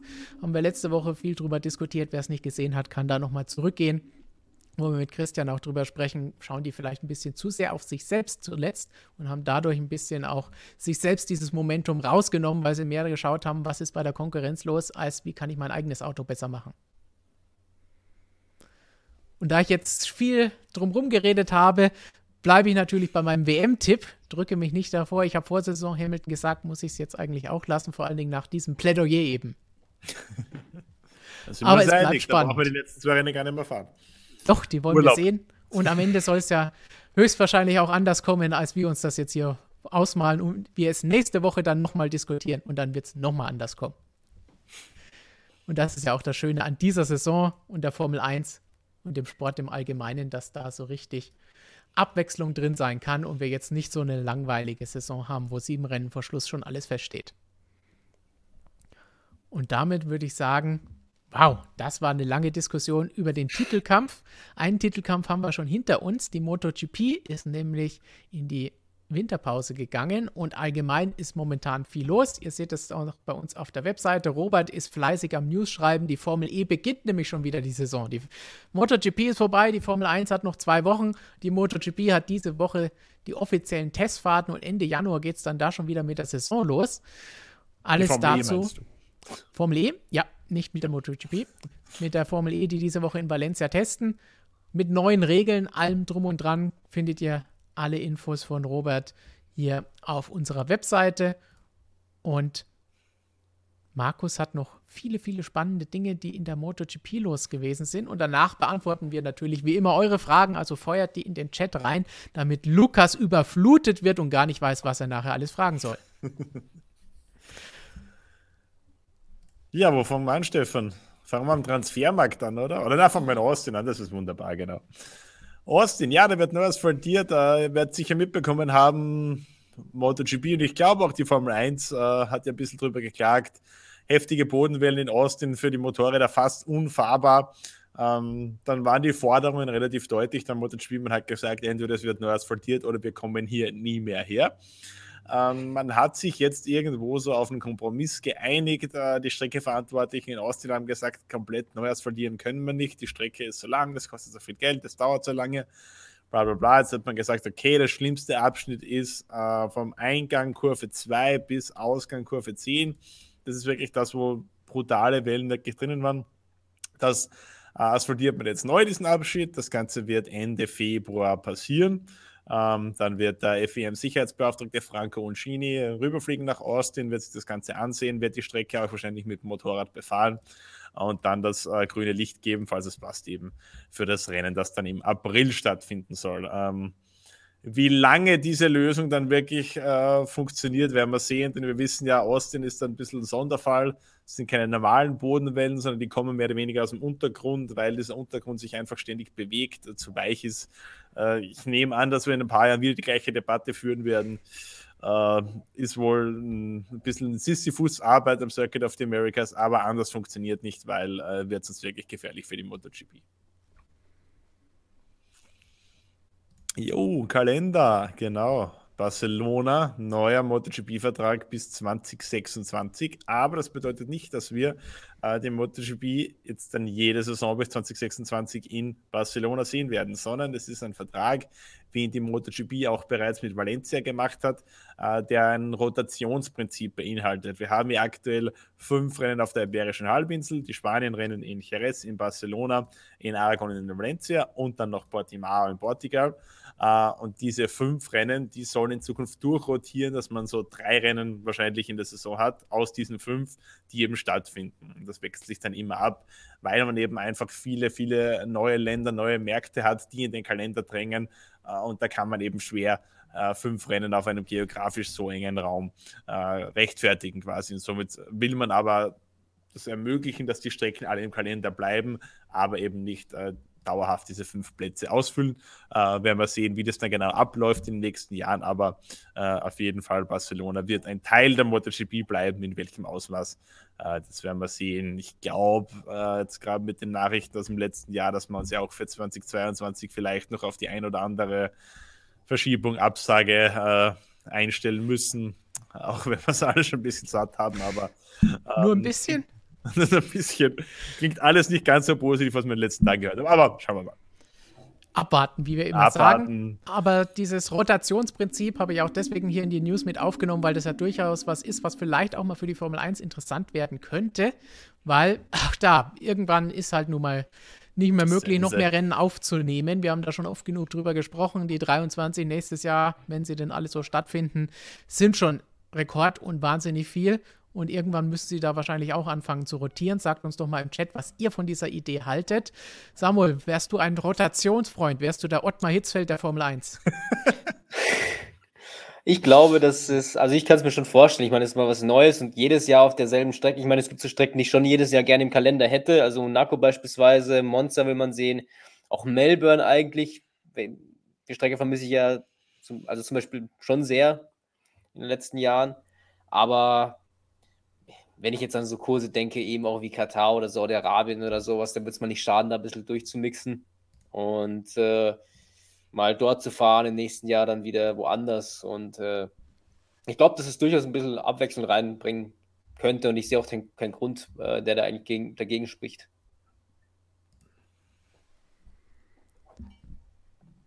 Gut, dann haben wir noch einen neuen Teamchef. Den haben wir, jawohl. Und zwar im KTM-Lager. Ähm, letzte Woche ein bisschen überraschende News für uns. Mike Leitner äh, hat seinen Hut genommen bei KTM. Äh, da war damals eigentlich schon bekannt, wie es weitergehen wird. Äh, heute haben wir die offizielle Bestätigung erhalten. Francesco Guidotti übernimmt diese Rolle des KTM-Teamchefs. Äh, sehr erfahrener Mann, war jetzt zehn Jahre lang in dieser Position als Teamchef, Teammanager eigentlich äh, bei Bramac Racing äh, tätig, hat dieses Team wirklich als Kundenteam äh, in die absolute Spitze der MotoGP geführt, äh, konnten in diesem Jahr auch mit Jorge Martin auch Rennen gewinnen. Äh, also ein sehr, sehr fähiger Mann auf jeden Fall. Der hat auch KTM-Vergangenheit, ist von 2006 bis 2009, glaube ich, wenn ich richtig im Kopf habe, war er zuständig für die Projekte damals noch in der 125 und 250er Klasse. Also der hat schon ein bisschen KTM-Background, äh, war dann anschließend in der Superbike-WM tätig für Aprilia und jetzt eben äh, nach den zehn Jahren bei Pramac zurück bei KTM, äh, ist jetzt quasi so der Abschluss oder der Höhepunkt in einer gewissen äh, Umstrukturierung, die es da bei KTM gegeben hat. Äh, in, der, in der Führungsebene. Äh, Fabiano Stallachini hat man geholt von, von Ducati, der galt da so ein bisschen als äh, rechte Hand von Gigi Jarlinia äh, vom Technik Mastermind bei Ducati, also auch der sicher ein Mann, der da sehr guten Input liefern kann. Äh, bei KTM wird spannend sein zu sehen, wie dieser äh, doch starke Ducati-Einfluss, den man sich da jetzt äh, geholt hat, wie sich das 2022 auswirken wird man ist ja in der abgelaufenen Saison größtenteils doch ein bisschen zurückgeblieben hinter den äh, Erwartungen und äh, Pete Beirer, der Motorsportchef, hat äh, in seinem Statement äh, zu dieser Verpflichtung von Guidotti auch angesprochen. Er glaubt eben, dass diese Neuverpflichtungen jetzt wirklich nochmal neues Momentum, neuen Drive geben äh, für die sechste Saison dann in, in der Königsklasse und dass man so quasi wieder äh, zu neuen Erfolgen da ein bisschen anschließen kann. Angst um zukünftige Erfolge haben zwei andere Fahrer, die so ein bisschen den neuen MotoGP-Style hier prägen, wie ich das vorhin genannt habe. Da wird so ein bisschen gedroht, was die Zukunft angeht. Juan Mir, da haben wir schön drüber diskutiert, ob Route ins Fenster stellen jetzt eine deutsche oder österreichische Formulierung ist und ob ihr da draußen das alle versteht. Sagt uns das auch gerne, was ihr davon haltet. Das hat Robert irgendwie schwer aus dem Ruder gebracht, das Ganze. Und nicht nur Juan Mir, sondern auch Fabio Quattararo haben wir ja schon öfter auch in Videos auf unserem Schwesterkanal Motorsportmagazin Motorrad drüber gesprochen. Markus, auch der ist da nicht ganz so happy und sagt, also wenn ihr mir nichts Besseres liefert, dann gehe ich. So ist es. Also Quattararo ist in den letzten Wochen schon relativ deutlich geworden. Also äh, das Ganze, oder auch sein Management, muss man dazu sagen. Das Ganze hat so Mitte Oktober ungefähr begonnen, äh, wo sein Manager gesagt hat, ja, Fabio äh, wird, nicht, wird 2023, weil 2022 hat er einen Vertrag bei Yamaha, wird 2023 dort fahren, wo es für ihn am besten ist. Ähm, und sie hätten, ich glaube, zweieinhalb Angebote, hat er damals gesagt. Also eines, das irgendwie nicht so richtig was Ernstes ist, aber zwei, die doch seriös sind. Uh, und das wird man sich alles genau anschauen. Und Fabio Quattararo hat in den letzten Wochen immer mal wieder uh, so kleine, wenn man sagen, so Nadelstiche gesetzt irgendwo gegen Yamaha. Direkt nach dem Titelgewinn hat er gesagt, ja, das beste Motorrad war die Yamaha in diesem Jahr nicht. Ähm, dann ging es weiter beim Jerez-Test, wo er gesagt hat, ich bin echt ziemlich enttäuscht. Die anderen haben hier alle äh, geile neue Teile und wir fahren mit dem gleichen Motorrad, das wir schon im September in Misano hatten. Äh, und jetzt hat er wieder gesagt, ja, also ich kenne meinen Wert, ich höre mir sehr genau an, was die Konkurrenz, was wir die so anbieten können. Also das klingt alles nicht so wirklich rosig irgendwie. Ähm, Yamaha würde ihn auch gerne schon im Winter, würde gerne den Vertrag verlängern. Äh, da hat er sich schon generell verwehrt dagegen, hat gesagt, vor allem Sepang lässt im Februar verlängere ich mal sicher nichts. Also ich will mal sehen, äh, was ihr da quasi ähm, neue Teile ans Motorrad bringt. Also das klingt alles nicht so rosig irgendwie. Ähm, und es ist jetzt auch, es deckt sich auch ziemlich mit dem, was wir in den letzten Jahren von anderen Yamaha-Fahrern gehört haben, von Rossi, von Vinales, dass da halt irgendwie einfach in der Entwicklung zu wenig weitergeht, dass man da zu stur ist, auch äh, in Japan, dass die Ingenieure da irgendwie zwar schon wahrnehmen, was die Fahrer sagen, aber trotzdem einfach ihr Ding durchziehen. Ähm, gewisser Frust ist da bei allen Yamaha-Fahrern irgendwie über die Jahre aufgetaucht und der scheint jetzt auch bei Fabio Quattararo schon anzukommen. Er hat gesagt, er kennt seinen Wert, die kennt natürlich, den kennt natürlich auch die Konkurrenz. Also ich glaube, jeder Hersteller würde den amtierenden Weltmeister gerne auf seinem Bike haben. Äh, von dem ich glaube, das werden jetzt ganz spannende Monate. Uh, zu sehen, was da, was sich da anbahnt, welcher Hersteller sich da irgendwie am meisten bemüht, in welche Richtung es gehen könnte. Vor allem eben auch mit dem Faktor, den du schon angesprochen hast, mit Joan Mir, der bei Suzuki auch nicht so wirklich glücklich wirkt. Ähm, vielleicht tauschen die beiden auch einfach, wer weiß es so genau. Ähm, also kommt auf jeden Fall, glaube ich, wieder eine, eine spannende Transfersaison auf uns zu. Das kann durchaus schon im Winter beginnen mit ersten Bewegungen, die sich da abzeichnen. Das haben wir schon, ähm, schon oft gesehen. Es laufen fast alle Verträge mit Ende 2022 aus, aber es ist durchaus üblich geworden, schon eine Saison im Vorhinein quasi die Verträge zu machen. Also äh, uns wird auch über den Winter nicht langweilig werden in der MotoGP. Also immer auf unsere Webseite gehen und da die MotoGP-News verfolgen und natürlich auch unseren Schwesterkanal hier auf YouTube abonnieren, damit ihr oh, alle MotoGP-Videos von Michael und von Markus zu sehen bekommt und darüber informiert werdet. Nachher haben wir auch noch einen Hinweis, da gibt es nämlich die nächsten Wochen noch jede Menge spannende Geschichten. Was ich fast schon als Fun Fact finde, ist, dass hier die beiden letzten MotoGP-Weltmeister ihren Weltmeisterteams die Route ins Fenster stellen, wie du ja, das so schön ausdrückst. Schon, schon, bemerkenswert irgendwie. Aber ja, ich, ich kann beide auch irgendwo verstehen. Ja, war, habe ich schon angesprochen. Suzuki ist jetzt auch wirklich hinter den Erwartungen zurückgeblieben äh, in der Saison, wo man quasi die Titelverteidigung angestrebt hat. Äh, da war man vor allem auf technischer Ebene irgendwie immer einen Schritt hinten nach mit diesen Neuentwicklungen, Holeshot Device, Red Hat Device. Äh, die Entwicklung hat man vollkommen verpennt. Ähm, schon mir hat für mich das Maximum rausgeholt, aber ähm, da auch verständlich irgendwo, dass da der Frust da ist, wenn man zwar selbst äh, sein Bestes gibt, vielleicht in der Form seines Lebens ist, aber halt trotzdem irgendwie nie eine Chance hat da vorne mitzumischen. Also es ist eine kuriose Situation, aber in beiden Fällen verständlich für mich. Und was vielleicht noch gut dazu passt und uns überleitet zur ersten Frage von euch, nämlich was Gufaria hier sagt, müsste Repsol Honda sich nicht eigentlich jetzt auch schon nach einem Ersatz umschauen, sollte Marquez nächstes Jahr die ersten Rennen oder vielleicht noch länger ausfallen? Ja, woher nehmen und nicht stehlen? Das ist die große Frage. ähm, ja, natürlich wäre es eine alles andere als ideale, äh, ideale Situation, wenn Stefan Bradl da wieder ein ganzes Jahr Rennen bestreiten muss, parallel zu seiner Rolle als Testfahrer. Das hat in 2020 schon jede Menge abverlangt. Ähm, ist alles andere als ideal, aber äh, es fehlt halt einfach an Alternativen. Also einen fähigen MotoGP-Fahrer, den findet man eben nicht in jeder Ecke. Die haben alle Verträge äh, für 2022 und da jetzt jemanden aus einem Vertrag rauskaufen, auf dem bloßen Verdacht hin, dass Marc Marquez vielleicht äh, ein paar Rennen die ganze Saison verpassen könnte, das geht natürlich auch nicht. Also ja, ist eine wirklich, wirklich blöde Situation für Honda, aber das Einzige, was die jetzt machen können, ist eben zu hoffen, äh, dass sich das Thema, diese Augenverletzung, dass sich das über den Winter noch löst, dass er dann bei den ersten Testfahrten im Idealfall oder zumindest bei den ersten Rennen wieder fit ist. Äh, und ansonsten muss man eben Stefan Bradl wieder ins Rennen schicken. Also ich, ich sehe da absolut keine Alternative, auch wenn es eben eine wirklich saublöde Situation ist für Honda. So, und damit widmen wir uns jetzt noch mehr von euren Fragen. Lukas ist auch wieder da. Grüß euch. Ja, ich habe natürlich ein paar Fragen aus dem Chat mitgebracht. Da ging es ja heute heiß her. Ähm, ich würde sagen, das meistgefragte Thema, beziehungsweise die meisten Fragen kamen zum Thema Motoren. Wir hatten über Ferraris Weiterentwicklung gesprochen und jetzt auch über die Rakete von Hamilton und das, obwohl ja Motoren äh, dieses Jahr eingefroren sind. Vielleicht könnt ihr dazu nochmal äh, hier die Frage von äh, Nobody 16 beantworten, warum darf Ferrari dieses Jahr am Motor entwickeln? Und von Nolbold LP könnte Hamilton erneut einen weiterentwickelten Motor, eine neue Rakete für das nächste Rennen bekommen. Ist das möglich? Wie ist das Reglement? Ähm, ja, eure Meinung dazu?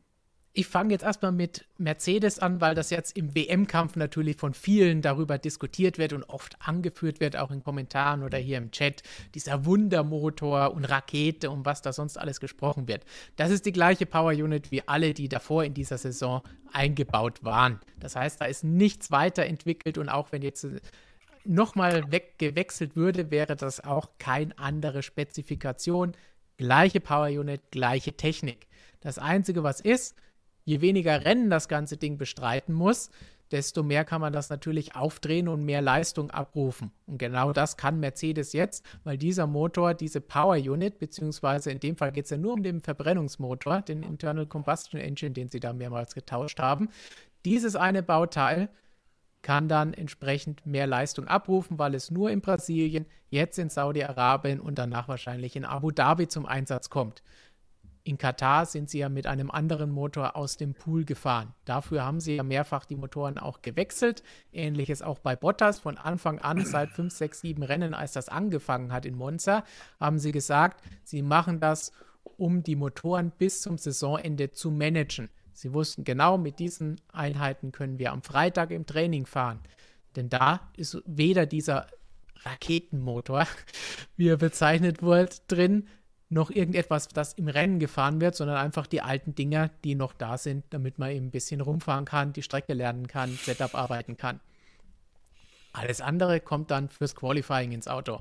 Und da ist es kein Problem, da können Sie durchfahren, aber technisch nichts anders, nichts neu, nichts illegal. Ferrari, Samuel, willst du dich zu den Roten äußern? Ja, also Dieser, dieser krasse Ferrari, das krasse Ferrari-Update, das er gekommen ist, das wurde ja auch schon heiß angekündigt äh, vor der Sommerpause äh, von, von Mattia Binotto. Das hat sich ein bisschen verzögert. Ich glaube, das war dann in, in, in Sochi bei, im Auto von Leclerc und im nächsten auch noch bei Sainz. Ja. Äh, um es vereinfacht auszudrücken, äh, das Update, was Ferrari gebracht hat, haben andere Teams schon vorher gebracht. An sich ist die Entwicklung, auch was Performance betrifft, vor allem was Performance betrifft, nicht mehr erlaubt. Das ist eigentlich eingefroren. Also, und Ferrari hat sich da so ein bisschen, so ein bisschen aufgespart äh, und hat das eben dieses Jahr gebracht, diesen neuen Motor. Und deshalb hab, haben sie auch ein Performance-Update quasi bringen können, weil sie das aufgespart haben. Das andere schon früher gebracht haben, hat mit Ferrari ein bisschen verspätet gebracht und, und daher war das möglich, dass sie doch noch äh, einen Performance-Sprung machen. Es ist nur eine Update-Stufe, eine neue Spezifikation erlaubt in diesem Power Unit Reglement für diese Saison. Wann man die nimmt, ist dem jeweiligen Hersteller oder Team überlassen. Und Mercedes, Red Bull bzw. Honda haben das natürlich vor Saisonbeginn gemacht. Bei Ferrari kam das Ganze jetzt einfach ein bisschen später. Bevor wir noch weitere Chatfragen von Lukas uns anschauen, schauen wir noch ganz schnell ein paar Superchats an, die wir auch haben. Und da haben wir zum Beispiel nochmal von Scuferia, vielen Dank dafür. Lauda ist 1985 im Spätherbst seiner Karriere Weltmeister geworden, gegen einen gewissen Alain Prost im eigenen Team. Da hat auch Erfahrung Speed geschlagen. Passend zu unserer Diskussion vorhin. Ich muss gestehen, dass ich den Saisonverlauf 1985 nicht mehr genau im Kopf habe. Also das war doch vier Jahre vor meiner Geburt. Ähm, kann ich jetzt nicht beurteilen, ob, man das, äh, ob das so korrekt ist. Aber ich glaube es natürlich unseren Power-Users Kuferia. Dann nehmen wir doch eine andere Frage, die du beantworten kannst, hoffe ich jedenfalls, weil da geht es wieder um MotoGP. Von TMS, vielen Dank und er richtet sich an dich, Markus. Was traust du Dovi 2022 zu? Und könntest du mal das Supersport-WM-Reglement für 2022 erklären? Wie bekommt man die Konzepte auf einen Nenner? Ja, fangen wir mal mit Dovi an. Äh, lustig, dass du die Frage stellst. Ich habe sie mir nämlich heute selbst gestellt. ähm, ist eine ganz spannende Situation. Also die Fähigkeiten von Andrea Dovizioso stehen außer Frage. Dreimaliger Vize-Weltmeister. Ähm, die paar Rennen jetzt in dieser Saison, die konnte man jetzt auch nicht wirklich bewerten. Es war mehr so ein bisschen eingrooven, dann auch noch auf dem alten Motorrad. Ähm, dementsprechend schwierig sind jetzt auch die Testfahrten zu bewerten, weil da ein großer Sprung ist zwischen dem 19er Bike und dem 2022er Bike. Also das sollte man alles nicht überbewerten. Äh, eine Tatsache, die mir aber ein bisschen Sorgen bereitet, ist die, dass Andrea Dovizioso immer dann am stärksten war, wenn er taktische Rennen gefahren ist, wenn er die Rennen richtig gut managen konnte und dann am Ende eben zuschlagen konnte. Das ist was, was mir mit der Ducati sehr gut gelungen ist, was ihm Ducati auch ermöglicht hat ist aber etwas, das die Yamaha eigentlich nicht ermöglicht. Also mit der Yamaha ist man dann stark, wenn man Start vorne weg und dann sein Ding durchzieht. Wenn man da in der Gruppe drinnen ist, gegen andere Fahrer kämpfen muss, dann ist das kein gutes Motorrad und ich nehme auch an, dass sich daran 2022 nicht viel ändern wird. Ähm, deshalb habe ich irgendwie so ein bisschen meine Zweifel, ob das für Andrea Davizioso so ganz das richtige Paket ist. Äh, ich, ich würde es mir wünschen. Ich halte wahnsinnig viel von ihm, sowohl fahrisch als auch menschlich. Äh, habe aber irgendwie so meine Zweifel, ob es nochmal mit dem ganz großen Comeback klappt bei ihm. Äh, die zweite Frage Supersport war ja, Supersport im Reglement. Ähm, wenn ich richtig informiert bin, ist das endgültige Reglement noch nicht draußen. Dementsprechend weiß man das noch nicht ganz genau, wie das funktionieren soll. Ähm, der Gedanke ist ja, bisher waren es ja äh, 600 Kubikzentimeter quasi. Ähm, das ist aber ein Markt, der mehr oder weniger ausstirbt im Motorradbereich. Jetzt will man da eben auch äh, ein paar größere Motorräder, 700er, 800er ähm, bis 900 quasi, glaube ich, Aufsatz gehen, äh, da mit einbeziehen, dieses Reglement. Wie man das Ganze unter äh, einen Hut bringt, ist natürlich immer die große Frage. Äh, ich nehme an, dass es über ähnliche Wege gehen wird, wie wir es in den letzten Jahren in der Superbike WM gesehen haben. Also da ging es um äh, Luftmengenbegrenzungen, da ging es um Drehzahllimits. Ich nehme an, dass man da irgendwie versuchen wird, das Ganze äh, auszubalancieren, quasi so eine Balance of Performance mehr oder weniger. Ähm, wie gesagt, ich bin aber, bin aber mir relativ sicher, dass das endgültige Reglement noch nicht draußen ist. Also da sitzen wohl FEM und die Dorn auch noch zusammen und knobeln sich das aus oder versuchen herauszufinden, wie man das am besten macht. Ist natürlich immer ganz schwierig. Ähm, aber für die Serie, denke ich, generell kann es nur gut sein, äh, weil eine seriennahe Klasse eben nur dann den Wert hat, wenn man da auch äh, Produkte präsentieren kann, die eben auch auf der Straße draußen noch, noch Abnehmer finden. Und das waren die 600er in den letzten Jahren eben immer, immer weniger. Dann schauen wir mal, ob Lukas noch so eine Rakete an Frage hat. Ja, das ist eine Frage im Prinzip an euch alle drei. Wir hatten ja kurz über Mick Schumacher, unseren deutschen Rookie in der Formel 1 gesprochen. Jetzt ist die Frage, wer ist euer persönlicher Rookie of the Year bisher? Gibt es ja nicht so viel an Auswahl. Ähm, Richtig. Also zwei, die man da in Betracht ziehen könnte. Will jetzt Wer ist Mazepin, Tsunoda und Schumacher, oder? Oder wie sehe ich gerade? Ja, also Mazepin, Tsunoda und Schumacher ja. sind, sind ja. Rookies. Es ist, also die Frage ist ein bisschen schwierig. Es gab auch schon mal äh, krassere Rookies zum Aus. Es gab schon bessere Jahrgänge, genau. Also das sollte man. So. Also zu Not hat mich massiv enttäuscht, muss ich sagen. Der wurde irgendwie doch ein bisschen gehypt im Vorhinein ja. irgendwie, aber der hat gar nichts gezeigt, finde ich irgendwie. Ähm, habe ich irgendwie auch das Gefühl, dass dem, das, also denn ich habe das Gefühl, der nimmt das alles nicht so ganz ernst irgendwie.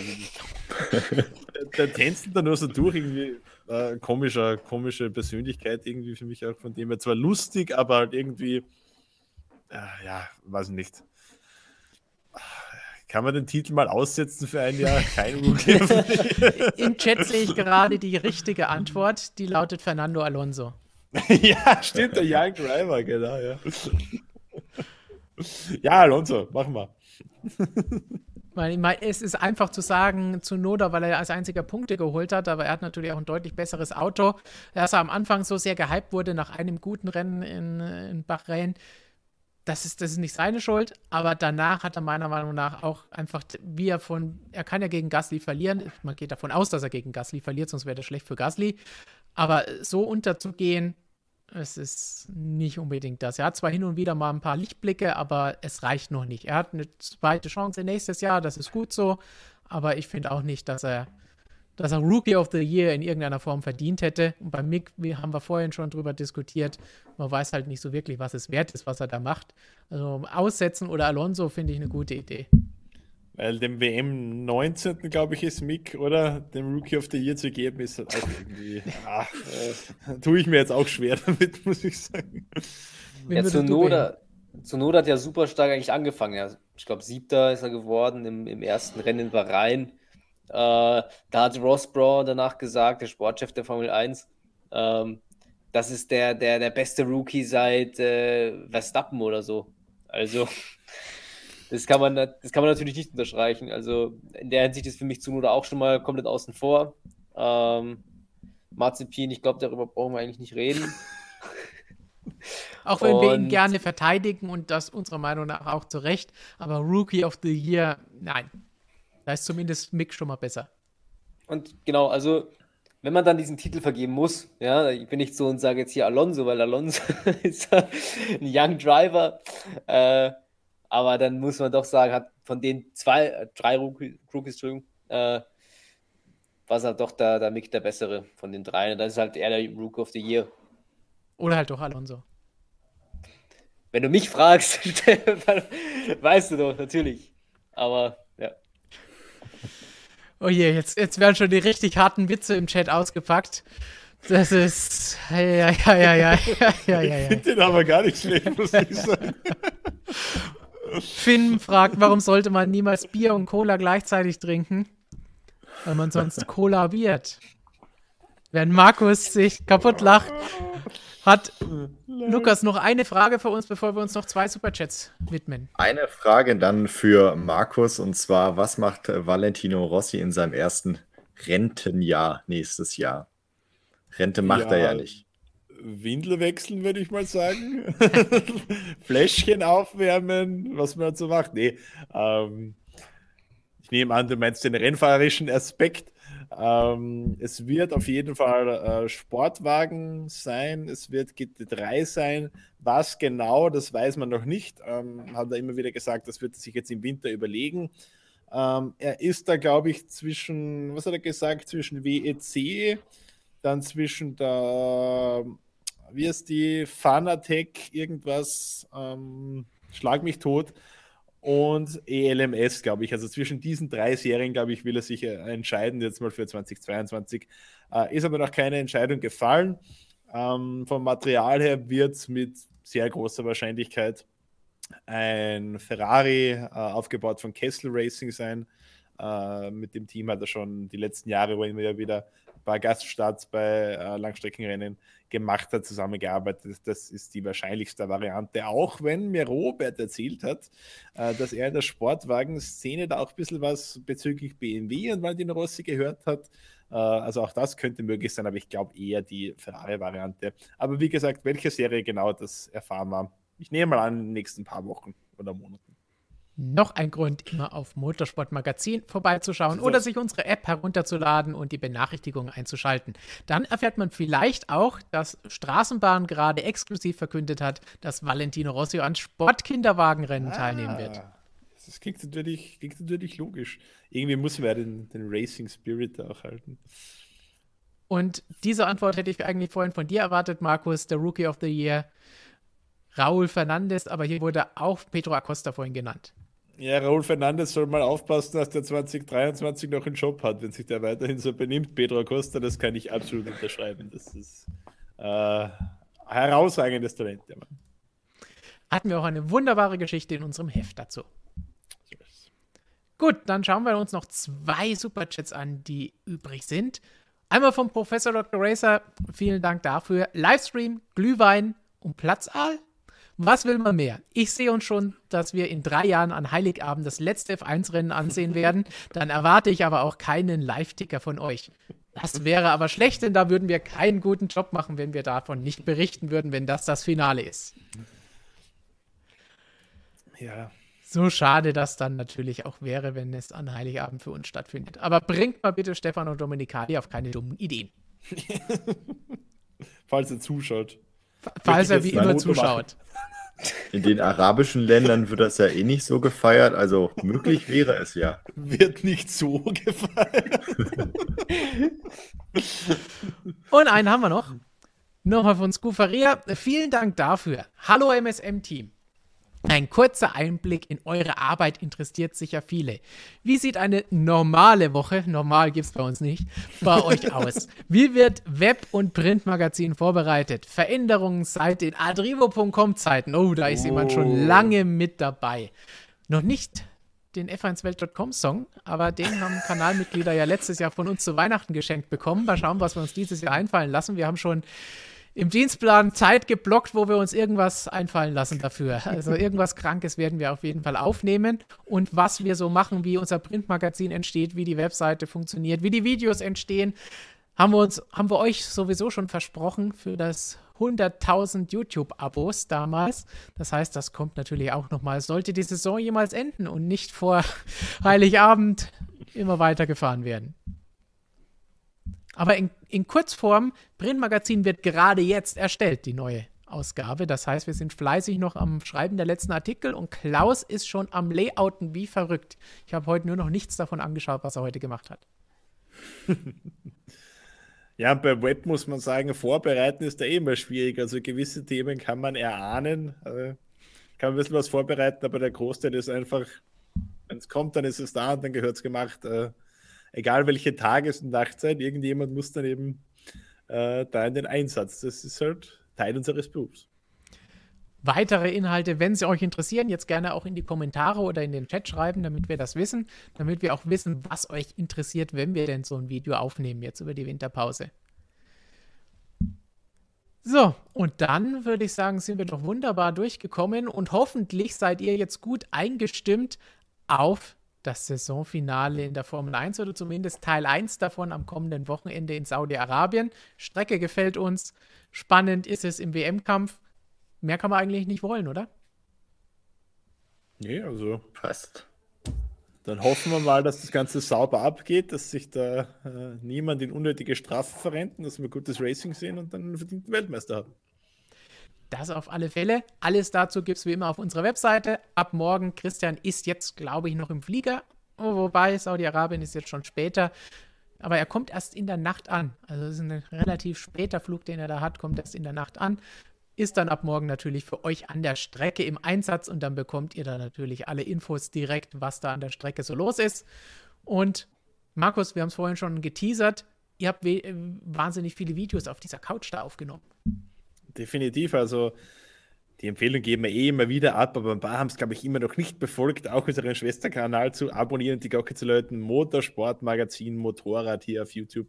Ähm, aktuelles Video zu Fabio Quattararo, zu dieser äh, Transfermarktgeschichte, die wir da vorhin besprochen haben und in den nächsten Wochen einiges an Content äh, mit Michael und mit mir zum Thema Marc Marquez, zu Raúl Fernandes und seinen Streitigkeiten mit KTM zum MotoGP-Reglement, wo Casey Stoner ganz interessante Vorschläge hat und auch zu Yamaha, auch das Thema haben wir heute ein bisschen angesprochen, wo es ja nur noch eine Solo-Spitze gibt mit Fabio Quattararo, wo die Konkurrenz zu kämpfen hat. Und Michael und ich schauen uns da an, was es damit auf sich hat. Also in den nächsten Wochen, da gibt es immer wieder heißes Zeug auf unserem YouTube-Kanal Motorsportmagazin Motorrad. Also schaut auch da gerne mal rein und lasst auch einen Daumen da oder einen Kommentar, da freuen wir uns natürlich immer. Von unseren 135.000 sollten es doch noch ein paar rüberschaffen, die sich auch für Motorrad interessieren. Und hier ja auch viele Fragen immer an dich stellen, wenn du mit dabei bist, was die Zweiräder angeht. Und dann, Samuel, worauf freust du dich am Wochenende am meisten? Äh, dass ich es auf jeden Fall nicht mehr kalt haben werde am Kopf, weil. da ist sie wieder. ähm, genau. Und auf jeden Fall, na, aufs Rennen, natürlich, aufs Wochenende. It's Race Weekend and a Race Weekend is a good weekend. Perfekt. Und Lukas, du freust dich, dass auf unseren Social Media Kanälen viel los sein wird. Ja, abgesehen natürlich von der Formel 2, die endlich auch mal wieder fahren wird an diesem Richtig. Wochenende. Natürlich Social Media habe ich im Auge. Auch noch ein paar äh, ja, Motorradvideos natürlich mit Markus auf dieser schönen gelben Couch und, äh, und äh, auch mit Michael zusammen. Also da kommt einiges in nächster Zeit. Social Media, Instagram natürlich abchecken. Das ist ein Muss, kein Kann, ein Muss. Also alle da mal vorbeischauen. So, und ich muss einfach Samuel in diesem Outfit groß machen. Das ist ganz klar hier zum Abschied. Was für ein geiler Typ.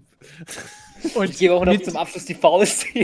mit diesen Worten, mit der Faust und mit der Fehlermeldung, die mich vorhin mal ganz kurz für ein paar Sekunden hier rausgeworfen hatte, hat, verabschiede ich mich hier bis nächste Woche. Dann gibt es natürlich auch wieder MSM Live. Und die Fehlermeldung war: Something went wrong, but it wasn't your fault. Und mit diesem Sinne, viel Spaß am kommenden Wochenende und bis zum nächsten Mal. Ciao. Servus. Ciao.